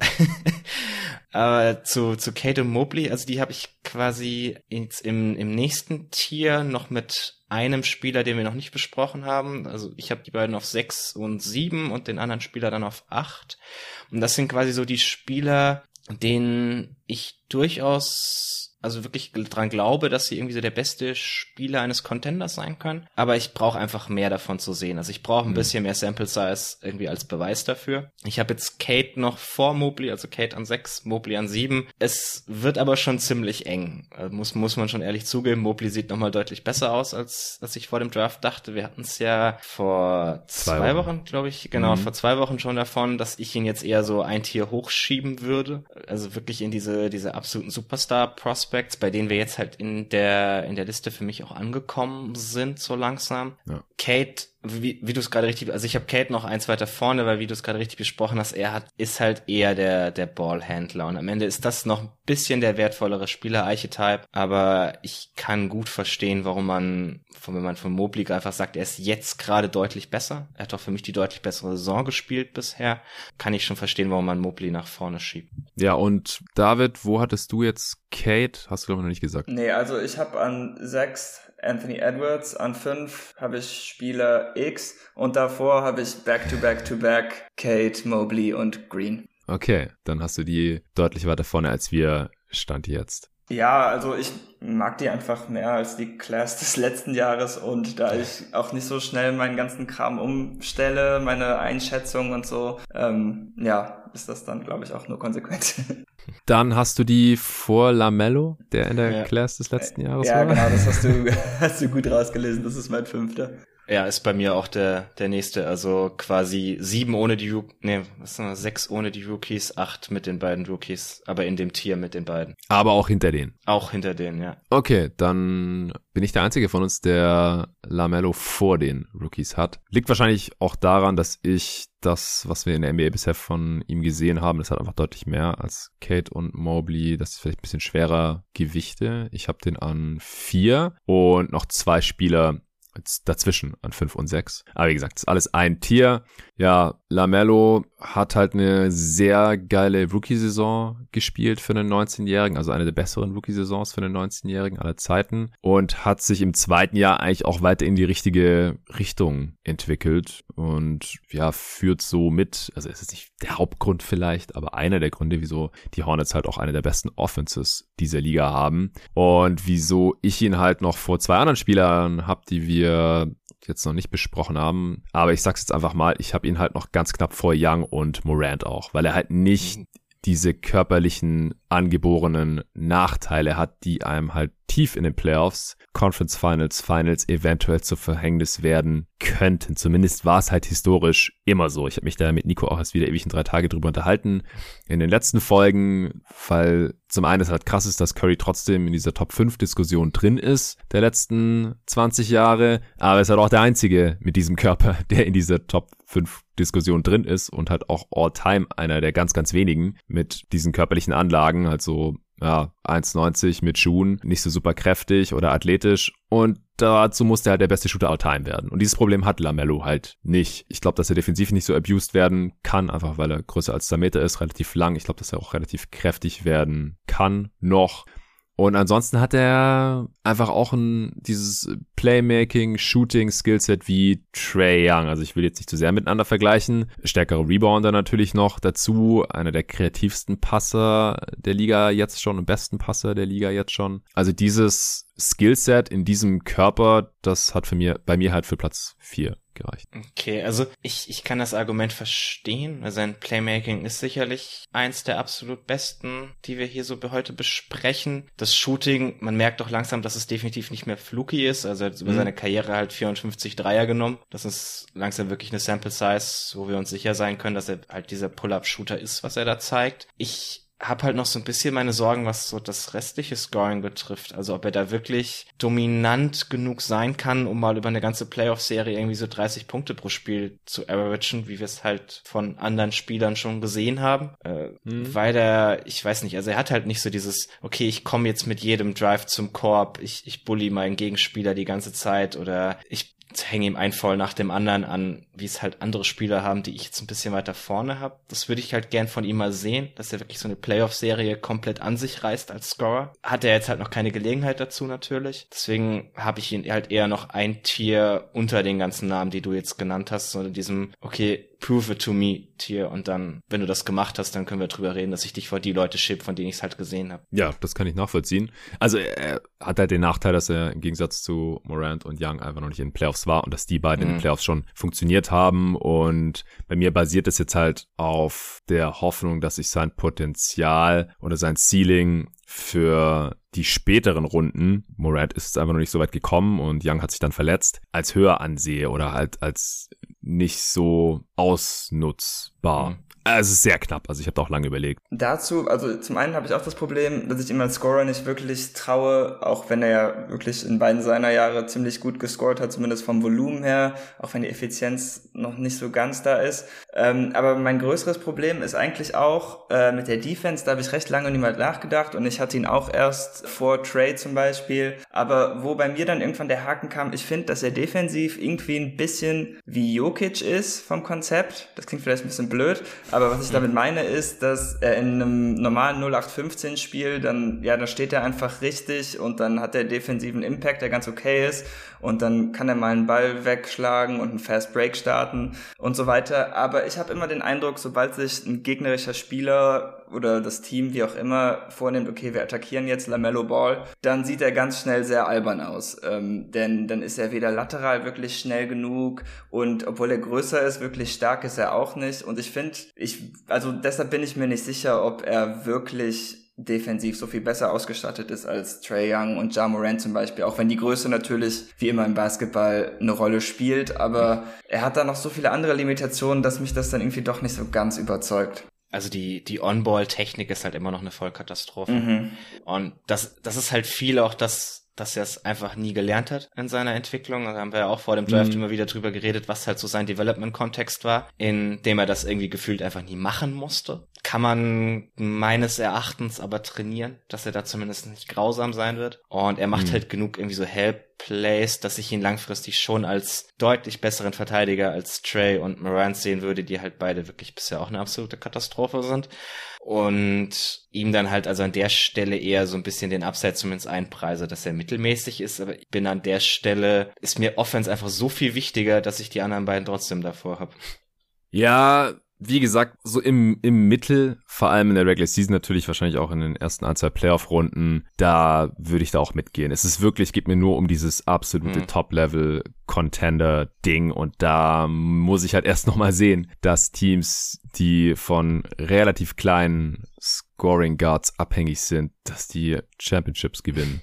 Plural. Das passiert halt einfach normalerweise nicht. Und noch zwei Kommentare. Also zum einen, ja, ich glaube auch nicht, dass Lamello jemals so dieser On-Ball-Stopper sein wird, aber er ist einfach defensiv schon ein Playmaker und mit seiner Länge, Länge und Spielintelligenz hat er auf jeden Fall, oder glaube ich einfach, dass er einen positiven Impact haben kann in Defense oder zumindest mal neutralen.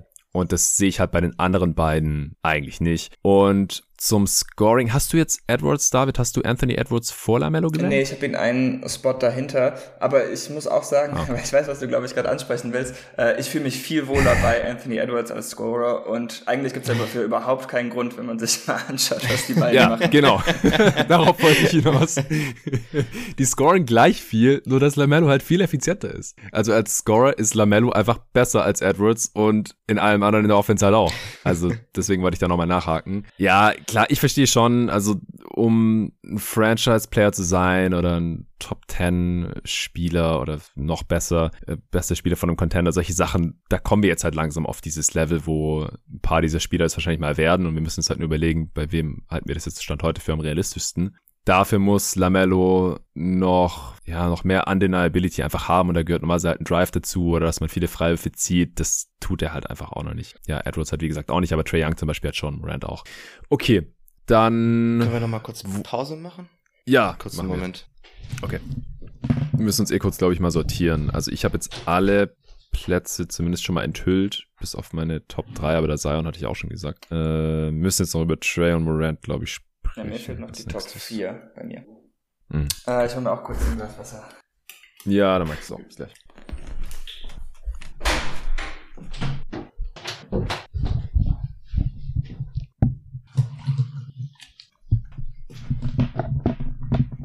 Bin wieder da. Okay, jetzt auch kurz weg. Äh, was ist bei dir jetzt der Stand? Was, welche Positionen fehlen bei dir noch? Äh, 1 bis 4. Also als nächstes müssen wir, glaube ich, über Morant oder Trey sprechen. Ja, das sind noch die nächsten beiden. Ja, die haben wir bei mir jetzt übersprungen und bei David fehlt auch noch die Top 4. I, dann habe ich am Ende die Top 4 gleich wie da. Das geht. Ja, scheint so. I.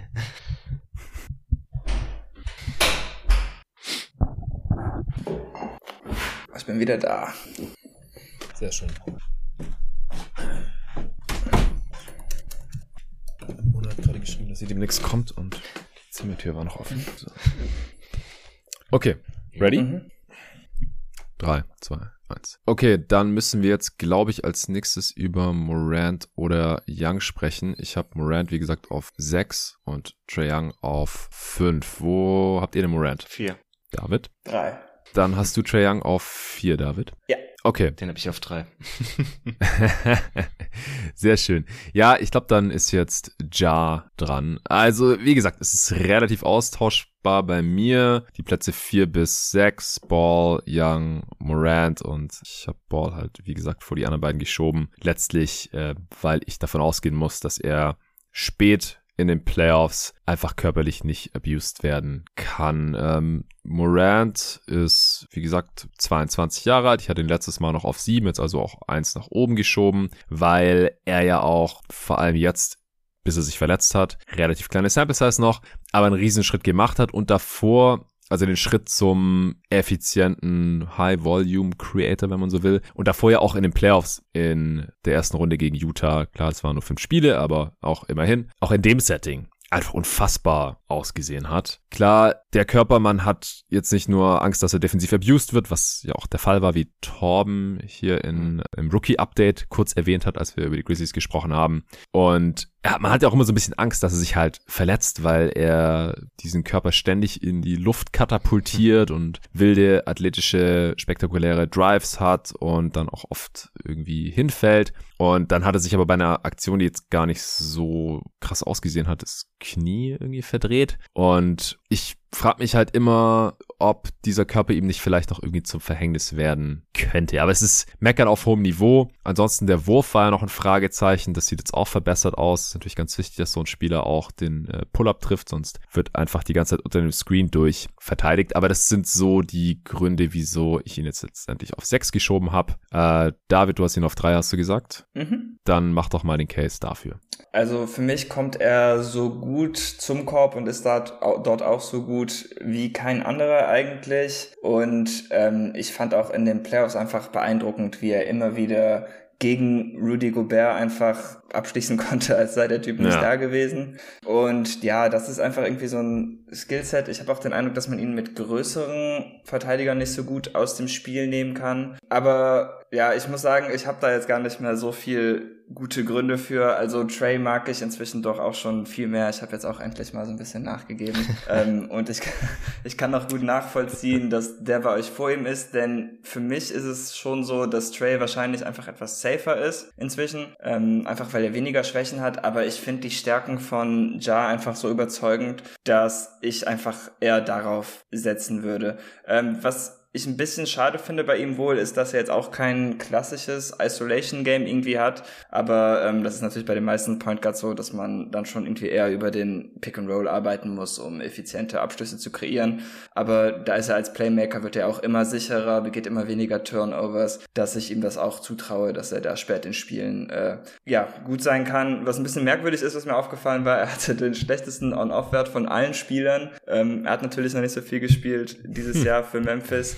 Aber mit ihm auf dem Feld lief es wirklich nicht gut, obwohl wir uns ja eigentlich alle einig sind, dass er bei weitem die beste Saison seiner Karriere bisher macht. Also das ist ein bisschen merkwürdig. Ich bin mal gespannt, wie sich das entwickelt. Also es ist halt kein Zufall, dass die Grizzlies jetzt gerade defensiv die letzten paar Spiele um ein Vielfaches besser geworden sind, seitdem er draußen ja. ist. Also es war schon wirklich äh, ziemlich schwach, was wir da bisher von ihm gesehen haben. Deswegen, also gerade wenn man ihn mit Trey vergleicht, ich sehe da eigentlich defensiv bisher keinen großen Unterschied. Klar, Morant hat ein bisschen mehr Körper, siehst vielleicht ein bisschen mehr Upside, aber hm. also von dem, was wir bisher von beiden gesehen haben, ist da wirklich absolut kein Unterschied für mich zu sehen. Eher hat Trey sogar ab und zu mal irgendwie noch die, bewegt sich in die richtige Driving Lane, auch wenn er da dann keinen Kontakt mehr machen kann, weil er halt so unfassbar klein ist, oder vielleicht zieht er wenigstens ab und zu mal Charges oder so.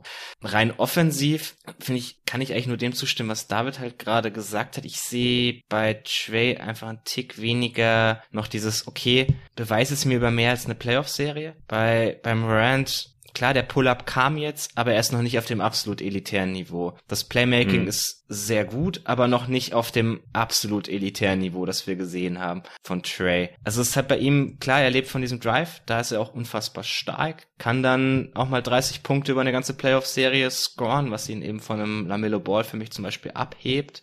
Aber diese diese kleinen Fragezeichen, die ich noch habe, die müsste er mir halt erst noch bereinigen über so drei, vier, fünf Playoff-Serien hinweg, dass ich das wirklich von ihm zu sehen bekomme. Aber das ist wirklich, sind jetzt gerade alles irgendwie Unterschiede auf, auf kleinstem Niveau.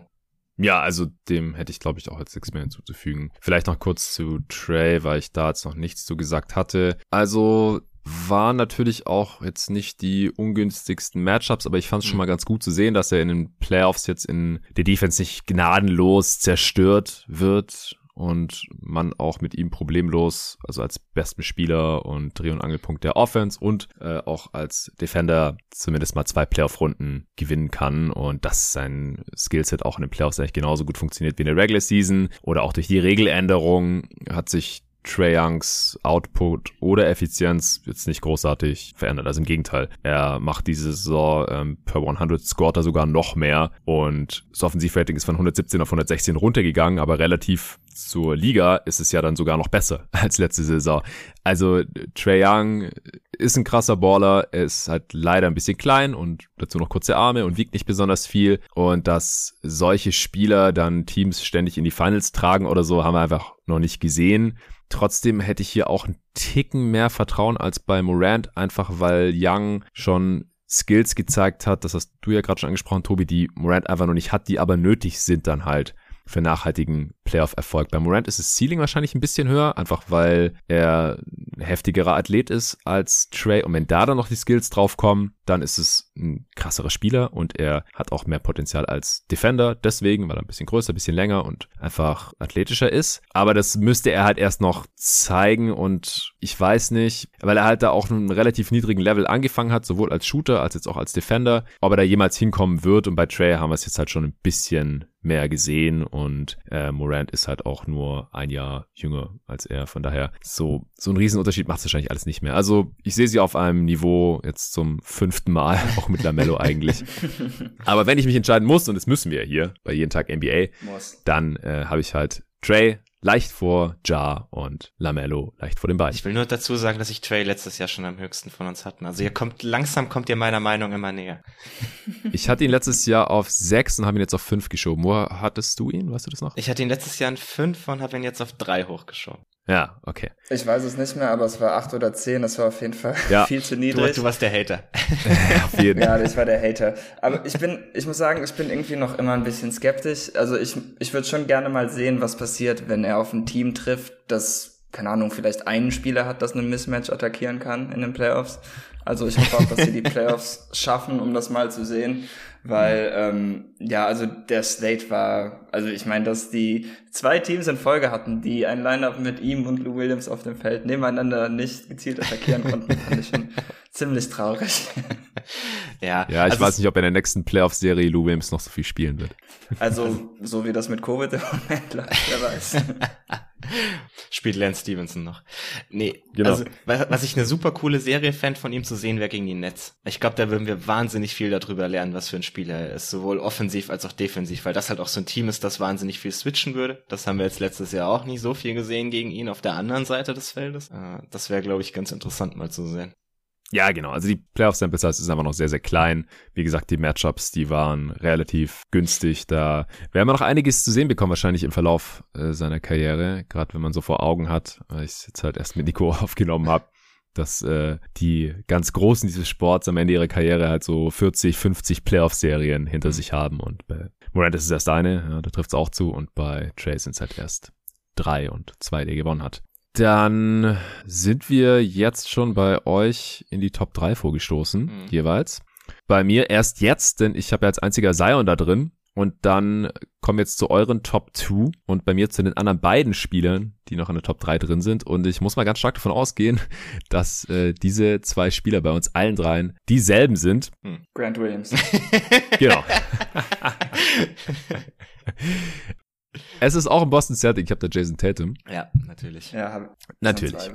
Ja, letztes Jahr hatte ich ihn auch schon auf drei. Die äh, Top 3 Spoiler Alert hat sich bei mir überhaupt nicht verändert. Äh, ich habe, wie gesagt, keinen Grund gesehen, da jetzt großartig was äh, zu verändern. Sagen, kriegt noch den Benefit of the Doubt. Und Tatum hat jetzt auch nicht so die geile Saison bisher, dass man ihn unbedingt auf zwei schieben muss, aber vom Spielertyp ist er halt so wertvoll potenziell und halt immer noch keine 24, dass ich ihn jetzt auch nicht irgendwie aus der Top 3 rausschmeißen wollte oder irgendwie so. Aber äh, David, die Bühne gehört dir. Erklär doch mal, was mit Jason Tatum los ist. Ich habe mir das nochmal angeschaut heute. Seine fünf meistgenutzten Playtypes sind alle ineffizient. Also ist quasi der Anti-Zion. Alles, was er viel macht in der Offense, funktioniert nicht. Ich wäre mal gespannt, wie das aussehen würde, ähm, also wenn du das irgendwie so auf Zeit limitierst oder so, äh, was dann passiert, wenn du den Oktober und, keine Ahnung, die erste Novemberwoche mit rausnimmst, weil er kommt ja immer in die Saison und da fragt man sich, ey, was ist das? Was ist das für ein Kerl? Hat er den ganzen Sommer nix gemacht? Ich dachte, er wäre gut, was soll das? Also das ist wirklich unglaublich. Der hatte, ich glaube, nach vier Wochen noch ein True Shooting Percentage unter 50. N- Wirklich nicht sehr nachvollziehbar. Dann hat er auch irgendwie jeden Saisonstart den Fimmel, dass er bei Layups nicht den Ring trifft. Also nicht nur, dass er daneben wirft, aber der knallt den gegen das Backboard und der Ball fliegt einen Meter zurück. Ähm, aber wie üblich hat er das jetzt eigentlich alles inzwischen von sich abgeschüttelt. Äh, jetzt im Dezember ist er auch mega effizient, hat seine Usage auf 32% hoch und ist bei einem True Shooting Percentage jetzt auch wieder fast bei 60. Äh, O-Rating bei 112. Klar, man muss natürlich die ganze Saison in Betracht ziehen, aber als ähm, langjähriger Jason Tatum-Fan gehe ich eigentlich davon aus, dass das, was wir jetzt im Dezember gesehen haben, viel näher an dem dran ist, was wir jetzt den Rest der Saison von ihm sehen werden, einfach da er so langsam in die Saison startet. Aber ich muss auch sagen, was jetzt so Verbesserungen angeht dieses Jahr, habe ich jetzt leider auch nicht so viel gesehen. Also er zieht mehr Freiwürfe, er kommt jetzt besser zum Korb nach dem wirklich gruseligen Start. Das ist schon mal sehr positiv. Ähm, ansonsten fällt der Dreier nicht, wo ich jetzt nicht so besorgt bin. Aber was ich wohl schade finde, ist, dass man im Playmaking eigentlich keine Fortschritte sieht. Also ich würde jetzt nicht sagen, dass er regressiert ist. Ähm, das hat man jetzt schon viel gehört. Ich glaube, weil er einen Assist weniger macht als letztes Jahr oder so. Meiner Meinung nach liegt hm. das eher daran, dass das Spacing und Shooting der Mitspieler einfach so viel schlechter ist. Aber ähm, er, ja, er ist sehr gut darin, den Pass in die Ecke zu spielen, den Skip Pass, aber er ist leider kein bisschen besser darin geworden als Pick and Roll Playmaker. Und das ist ziemlich schade, weil der High Pick and Roll mit ihm ist halt schon eine extrem wertvolle Waffe, da er für seine Größe besonders so ein guter Pull-up-Shooter ist. Ähm, gegen die Cavs hat er auch Taco Fall irgendwann richtig blöd aussehen lassen, weil er natürlich nicht bis an die Dreierlinie kommen konnte.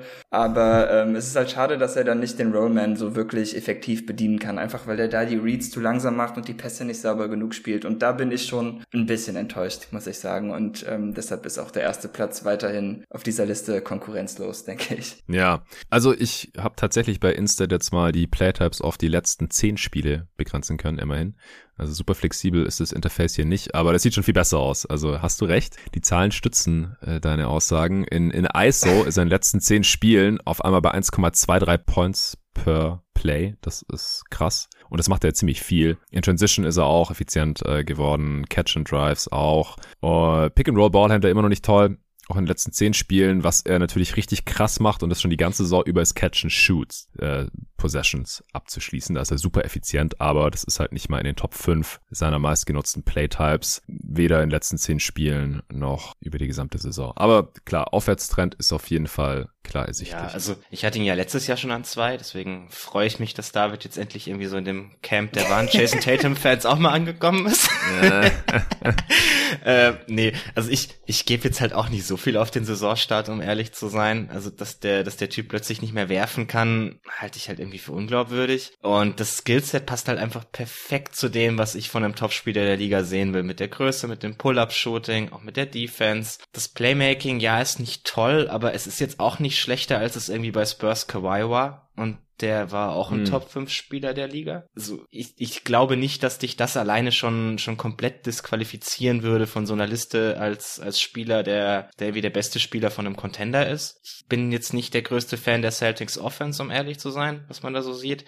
Da, da dürfte man schon ein bisschen, bisschen kreativer werden. Aber klar, er ist, er ist nicht in dem Tier, dass das nochmal eins oben drüber ist. Dafür hat er noch zu viele Schwächen. Aber es sind halt alles Schwächen, an denen man arbeiten kann. Und dann passt sein Spiel einfach so perfekt in die moderne NBA, dass ich mir halt doch recht sicher bin, dass er, wenn er seine Entwicklung normal weitergeht, irgendwann schon der beste Spieler, zumindest von einem Contender so zweiten Ranges ist. Wenn vielleicht auch nicht absoluter Top-3-Spieler oder so.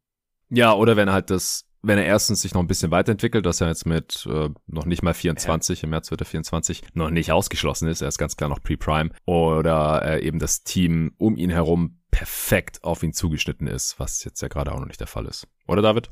Nee, also Brad Stevens hat zwar gesagt, dass das sein Ziel war, aber ich meine, es gibt einfach kein Spacing. Äh, sobald ein Spieler ausfällt, starten vier Non-Shooter oder so. Deshalb würde ich sagen, das ist nicht das beste System für einen Spieler, der halt etwas Platz braucht und auch nicht die schnellsten Reads macht. Ähm, also ich glaube, das kommt auch noch, die Chance wird er noch kriegen, aber im Moment ist das nicht gegeben. War das gerade Peyton Pritchard und Aaron Neesmith Slander? Die spielen doch gar nicht. Obwohl, Pritchard, ne, der geht ab jetzt die letzten paar Tage. Seitdem du ihn auf Discord geslandert hast, ähm, hat er gehört, hat er gelesen, weiß er Bescheid. Hast du ihm weitergeleitet. ich glaube, Desmond Bain war trotzdem noch besser. Ich weiß nicht. Ich glaube auch. Yo, äh, kommen wir zu Platz eins. Ich glaube, es ist keine besonders große Überraschung. Letztes Jahr hatte ich Tatum noch zwei Tiers äh, hinter Luka Doncic, denn Zion war in seinem eigenen. Mittlerweile habe ich den ja ins selbe Tier geschoben, aber Luka ist immer noch auf seinem eigenen Level. Ich weiß nicht, ob man das immer noch so Goat-Material nennen möchte, denn seit unserem letzten Pod zu diesem Thema. Da ist ja einiges passiert. Die Saison direkt davor war vielleicht die beste Saison von einem 21-Jährigen aller Zeiten oder die beste Sophomore-Season aller Zeiten. Viele hatten ihn ja damals auch als Most Improved Player äh, Kandidat, obwohl man das bei Spielern im zweiten Jahr eigentlich nicht so macht.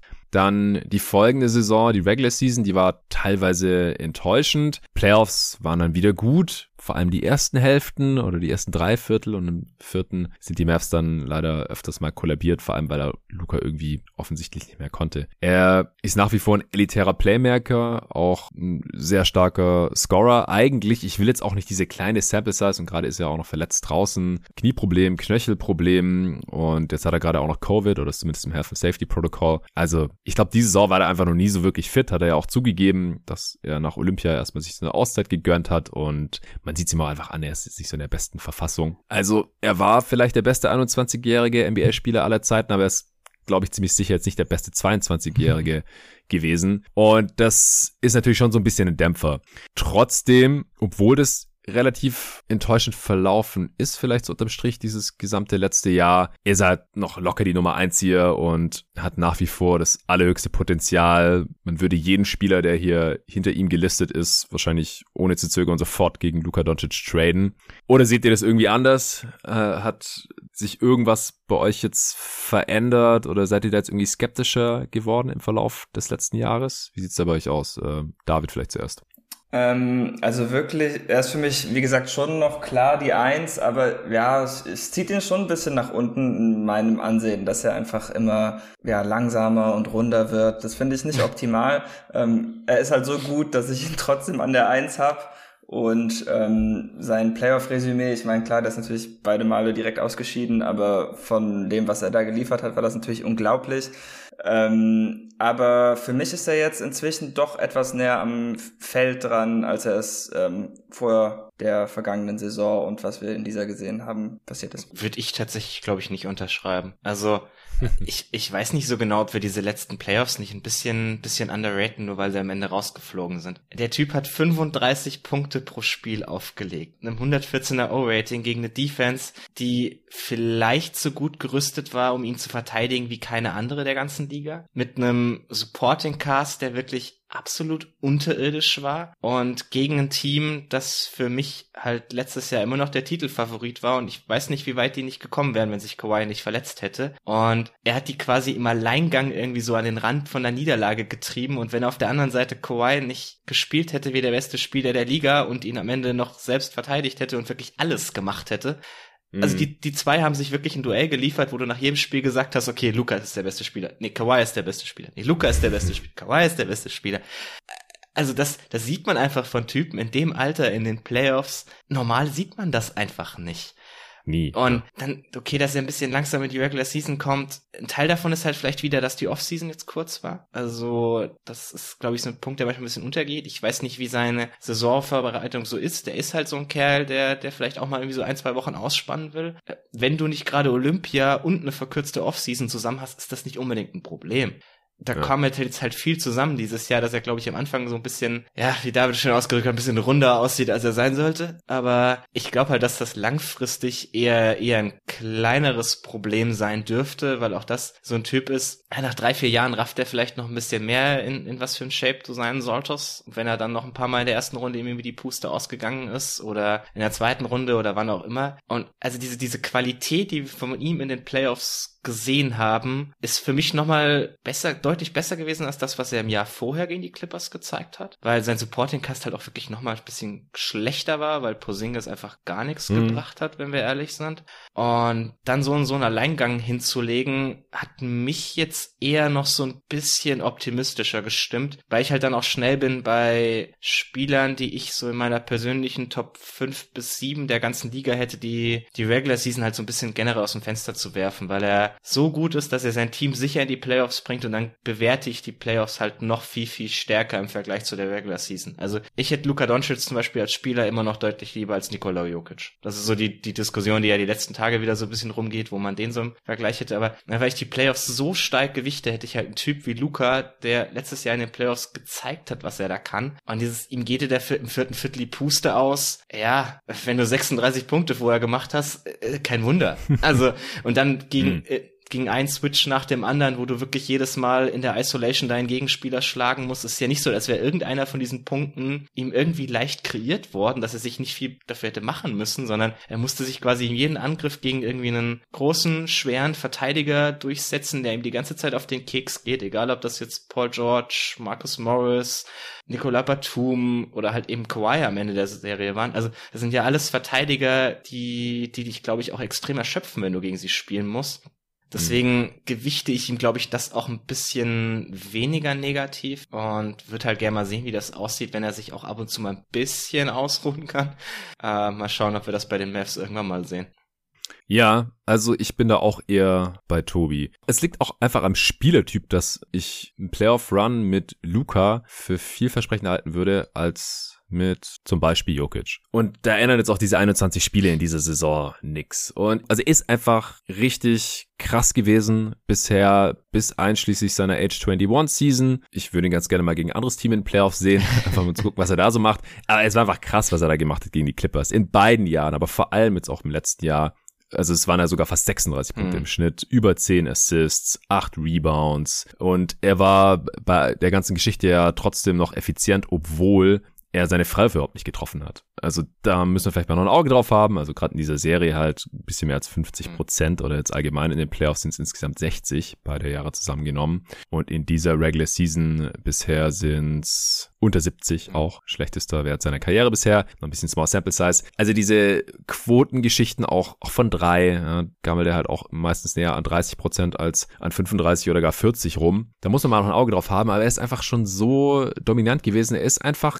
genau das, der Spielertyp, den man sich als Franchise-Spieler in der modernen NBA wünscht. Ein großer Creator, der werfen kann und für sich und seine Mitspieler effiziente Abschlüsse kreieren kann. Und es gibt halt noch so viele Sachen, wo trotzdem noch da ist. Also angefangen hat bei den Teammates, dass er einfach einen besseren Supporting Cast hat, dass er dann halt wirklich auch im vierten Viertel mal noch Luft hat. Dann, dass er seinen eigenen Körper optimiert. Er scheint einfach ein bisschen anfällig zu sein, aber du hast ja selber gesagt, Tobi, so die Umstände waren jetzt einfach auch nicht ideal. Die letzten beiden Off-Seasons waren, waren einfach auch verdammt kurz. Also es ist einfach schon, er hat nur eine normale Off-Season bisher in seiner NBA-Karriere. Und wenn er dann halt mal alle gerade sein lassen möchte, können das, glaube ich, auch keine verdenken. Und wenn er dann halt ein Typ ist, der dann relativ schnell ansetzt oder vielleicht nicht die beste Kondition hat oder so. Ich meine, Scorsini auch so Bilder dann, wie er Shisha raucht und solche Sachen. Vielleicht lässt er das dann auch irgendwann mal, äh, wenn er eher Mitte 20 ist oder so. Also man sagt auch immer so ein bisschen, äh, wie heißt nochmal, Fat is Upside in Disguise oder yeah. so. Potential. Oder Potential in Disguise. Ja. ja, genau, Fat is Potential in Disguise. Also da, da geht halt noch was irgendwie. Und er ist ja trotzdem halt schon so krass gewesen oder der beste 21-Jährige ever gewesen. Und deswegen, er ist für mich auch noch ganz klar die Nummer eins. Wie gesagt, so die 21 Spiele bisher, das, das war enttäuschend, aber da kann man zum jetzigen Zeitpunkt einfach noch viele, viele plausible Gründe für finden und ich glaube auch einfach, dass man da noch was ändern kann. Also beim Mavs Kader ist wahrscheinlich nicht so viel in dieser Saison, in der nächsten Offseason vielleicht auch nicht, vielleicht auch nicht fürs nächste Jahr. Aber die Mavs haben noch Zeit, das habe ich hier im Pots auch immer wieder betont, da muss man jetzt nicht in Panik verfallen, weder als Fan noch im Front Office. Gut, wie lange Jason Kidd jetzt noch unbedingt Coach sein muss, sei mal dahingestellt, das werden wir noch sehen. Und bei Luca würde ich halt auch davon ausgehen, gib dem mal noch einen normalen Sommer Zeit. Und mhm. bei Zion haben wir es jetzt vorhin auch nicht besprochen, wie das aussehen könnte im, im nächsten Sommer. Also es ist halt zumindest bei meinen Top 2 jetzt hier ja irgendwie bezeichnet, dass die beide halt so körperliche Probleme haben. Zion halt noch schwerwiegendere Verletzungsprobleme als jetzt Luca, der jetzt keinen Fußbruch hat oder irgendwie sowas. Aber beide scheinen halt so ein bisschen ähnliche Probleme zu haben, auch wenn sie bei Zion halt noch viel größer sind oder wenn er noch nicht so viel zeigen konnte. Natürlich auch ein ganz anderes Skillset hat, auch einen anderen Körper hat als Luca, keine Frage. Aber da kam auch schon mal eine Frage, zum Beispiel in Ärzting Machine. Ja, haben die Jungstars von heute nicht mehr die richtige Einstellung oder Arbeitseinstellung oder sowas? Keine Ahnung. Aber bei Zion würde ich halt sagen, weil der ja im nächsten Sommer in dieselbe Situation kommt, in der Luca gerade war, und zwar, dass er eine vorzeitige Verlängerung bekommen könnte. Und zwar, ich glaube, Nate Duncan hatte das gesagt. Ähm, er würde ihm nicht den Max-Contract anbieten, mhm. gleich wenn es losgeht in der Free Agency, sondern würde halt weniger bieten, sodass man ihn halt langfristig hält. Und wenn er unbedingt die Kohle haben will, kann er es ja annehmen. Aber wenn er den Max haben will, würde ich sagen, den kannst du haben, wenn die Preseason, also geht ja noch bis kurz vor Start der Regular Season oder bis zum 31.10. in der normalen Saison, glaube ich. Das heißt, man könnte noch das gesamte Training Camp abwarten und die gesamte Preseason und gucken, in welcher Form Zion da ist. Und wenn er da in Top Shape kommt, ja, also wirklich in, in Duke Übermenschen Shape, wenn er da ins Training Camp kommt und da alles zerstört und dann der Preseason alles zerstört, wie damals vor seiner Rookie-Saison, bevor sich da diesen Meniskusriss zugezogen hat, dann kann man ihm auch die volle Max-Extension geben. Genauso würde ich das auch angehen und hoffen, dass es halt einen Effekt hat, den man sich wünscht. Ja, das habe ich, das habe ich auch gehört. Halte ich für eine sehr ähm, weltfremde Ansicht, ehrlich gesagt. Wieso? Weil, weil Zion und das Team eh schon so auf bisschen wackeligen Füßen stehen. Du willst den Kerl nicht noch mehr versauern. Was will er denn machen? Ja. Die Qualifying Offer annehmen? Ja. Er glaube ich nicht. Also, das glaube ich überhaupt also erst, Also ja, erstmal wartet er vielleicht noch ein Jahr. ja, und dann traden ja. sie ihn halt nicht. Er ist Restricted Free Agent. Ja, aber, also wir haben das doch jetzt oft genug gesehen, dass, dass Superstars kriegen, was sie wollen. Ja, aber er ist noch gar nicht auf also diesem Superstar-Level lang genug. Das war ja auch nach dem Rookie-Contract. Also so früh und dann die Qualifying-Offer annehmen, das haben wir wirklich noch nicht gesehen. Und da müsste er, müsste er eigentlich jetzt gerade schon die Liga am Zerstören sein. Oder nächstes Jahr hat keine vorzeitige Extension annehmen, willentlich, weil irgendeine Extension mhm. werden ihm die Pelicans ja auf jeden Fall anbieten. Also vielleicht dann halt nicht die 170 Millionen, sondern halt, keine Ahnung, 120 oder 100 oder sowas, also Minimum. Und wenn er sagt, nee, ich nehme die 100 Millionen Dollar nicht, sondern zock jetzt hier weiter meinen Rookie-Contract, wo ich 10 oder 12 oder was man als First Pick halt verdient, habe nur 10% von dem, was ich sonst sicher haben könnte. Und dann zocke ich nochmal für die Qualifying Offer, die was knapp 20 Millionen ist 20. oder sowas, ja. Naja. Nur damit ich dann meinen Willen bekomme und vielleicht für eine andere Franchise ja. zock, wenn ich fit bleibe und weiterhin wirklich so gut bin und dann mein Max-Deal bekomme, ist, das oh. haben wir noch nicht gesehen. Ich glaube da nicht dran.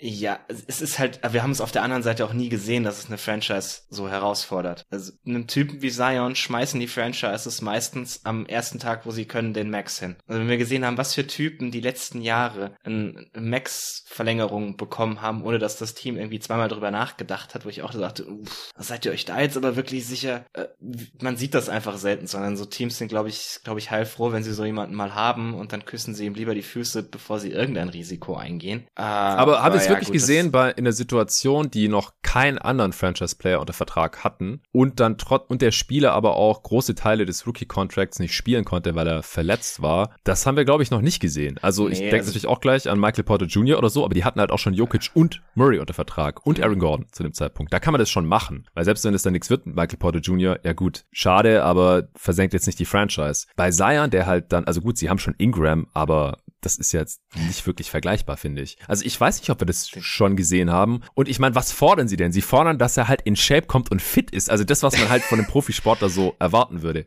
Ja, aber es geht, es, geht, also es geht ja gar nicht darum, ob dein Antragen sinnvoll ist, sondern wie er das aufschnappen wird. Also bei allem, was du hörst um ihn herum, uh, er will nicht, dass auch nur ein Wort über, also die Franchise hat sich ja schon verbogen die letzten Monate mit diesen ganzen Injury News, wo dann David Griffin erst irgendwie sagt, oh, er kommt zur Regular Season. Oh, ich habe aber nie gesagt, zu welcher Regular Season oder oh so. God. Also ähm, man hat schon gesehen, wie sehr sich die Franchise verbiegt, um auf seine Wünsche einzugehen, dass halt nichts öffentlich wird.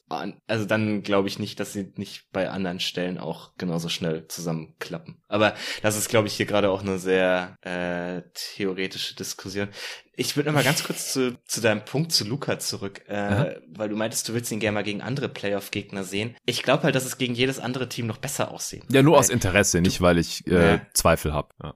Weil du kannst den, du kannst den Typ halt im Pick and Roll, versuch den mal in der klassischen Pick and Roll Verteidigung zu verteidigen, der nimmt dich ja völlig auseinander. Mhm. Also wenn die irgendwie gegen Utah in der ersten Runde spielen Uh, also das ist, das ist dann tatsächlich ein Matchup, da habe ich, glaube ich, als Utah keine große Lust drauf, weil dann macht er vielleicht auch 40 Punkte pro Spiel. Oder auch wenn du ihn versuchst, den zu trappen, oder der ist so groß und kann einfach über die Defense drüber gucken und dann spielst du halt direkt äh, 4 gegen 3. Also ich finde das, glaube ich, äh, eher noch so ein Punkt für ihn. Klar ist das sehr theoretisch, aber ich glaube, jede andere Defense, die nicht switchen kann mit einem Haufen 6-8-Typen, äh, sind für ihn noch deutlich einfacher. Ja, ne, sehe ich auch überhaupt nicht anders. Einfach nur aus Interesse würde ich ihn halt gerne mhm. noch mal gegen andere andere Teams spielen sehen, nicht weil ich glaube, dass er da irgendwie größere Probleme hätte oder irgendwie sowas. Okay, David, hast du noch irgendwas zu Luca oder Zion oder so? Die sollen mal abnehmen, bitte. Ich habe es auch geschafft. er soll sich mal ein Beispiel an David Krutt nehmen. Ja. ja. Schick dir mal deinen Trainingsplan. Wollen wir wetten, Zion kann mit 400 Pfund noch eher danken als du jetzt gerade? Ich schicke denen einfach das Trikot von Begarin, das ich auch habe, und dann müssen die auch da reinpassen. Und vorher dürfen die nicht wieder essen. Drei Monate später. Jetzt wieder. Ich wäre ja schon überrascht, wenn Zion seinen Oberarm da reinkriegt. Und Luca müsstest du das in XL schicken, ja, und Zion wahrscheinlich in, in Triple XL und, und dann könnte man da wahrscheinlich irgendwie drüber sprechen. Ja. Aber das ist doch eine, eine schöne Story, dass du unbedingt in dieses Jersey von, was ist es, Paris? Ja, Paris Basketball. David Kahns Franchise. So viele NBA-Links gibt's da. Krass, okay. ja, ich glaube, wir wären dann auch durch für heute. Äh, hat mal wieder riesen Bock gemacht. Letzte Aufnahme vor Weihnachten und vor allem auch letzte Aufnahme von jeden Tag NBA im Jahr 2021. Vielen Dank, dass ihr beiden euch heute Abend mal wieder die Zeit genommen habt. Ich wünsche euch frohe Feiertage, erholsame Feiertage, äh, schöne Christmas Games. David, du schaust bestimmt auf jeden Fall. Tobi, wie sieht's bei dir aus? Schaust du live Christmas Games oder eher nicht? Äh, also ich werde die, die letzten davon werde ich live sehen. Vorher ist leider für meine Family reserviert und den Rest dann am nächsten Tag wie live. Ich bin ja eh nie so der Typ, der die ganze Nacht durchschauen kann. Ja, du bist nicht so der, der Live-Gucker. Ganz im Gegensatz zu David. Ich werde nächste Woche auch in ganz entspannter Atmosphäre auf jeden Fall äh, mindestens die Christmas Games schauen, aber wahrscheinlich im Endeffekt wieder jeden Tag. Aber einfach ein bisschen entspannter, einfach so ein bisschen rumseppen, gucken, worauf ich Bock habe, äh, mir keine Notizen machen und die ganze Zeit im Hinterkopf haben, ah hier, das äh, muss ich gucken, weil ich nehme jetzt hier diesen Pod auf, wie das halt normalerweise immer so abläuft, was ja auch vollkommen in Ordnung ist. Also nicht falsch verstehen, ist mein Traumjob und so, aber es ist einfach ein bisschen was anderes. Und wie gesagt, bis Anfang Januar äh, ist dann jetzt erstmal keine Aufnahme mehr geplant und nehme meinen Mike echt nicht mit, damit ich nicht irgendwie in Versuchung komme, ich hoffe jetzt mal, dass es keinen ganz heftigen Trade gibt, wo man sofort darauf reagieren muss. Dann äh, finde ich schon eine Möglichkeit, irgendwie aufzunehmen, auch in Stuttgart. Keine Sorge, aber ansonsten ist jetzt erstmal nichts mehr geplant bei jeden Tag NBA 2021. Es äh, sind jetzt auch, wie schon an anderer Stelle erwähnt, über 200 Folgen rausgekommen. Das ist eine ganz ordentliche Pace gewesen, denke ich. Und in der, im nächsten Jahr 2022 sollen es nicht weniger werden. Viele der jetzt schon etablierten Formate, auch mit David, Tobi, den anderen Gästen sollen da natürlich wiederholt werden und es soll noch neue eingeführt werden. Wie gesagt, wenn Arne dann hoffentlich wieder am Start ist, dann mit vereinten Kräften es sieht gerade auch ganz stark danach aus. Es ist jetzt noch nicht unterschrieben, aber ich werde wahrscheinlich auch einen Praktikanten reinholen können ab äh, Mitte Februar, der dann auch noch hier unterstützen soll an ganz vielen verschiedenen Stellen. Da freue ich mich auch schon mega drauf. Und dann äh, es hier auch 2022 wieder weiter mit jeden Tag NBA. Vielen Dank fürs Zuhören und bis dahin.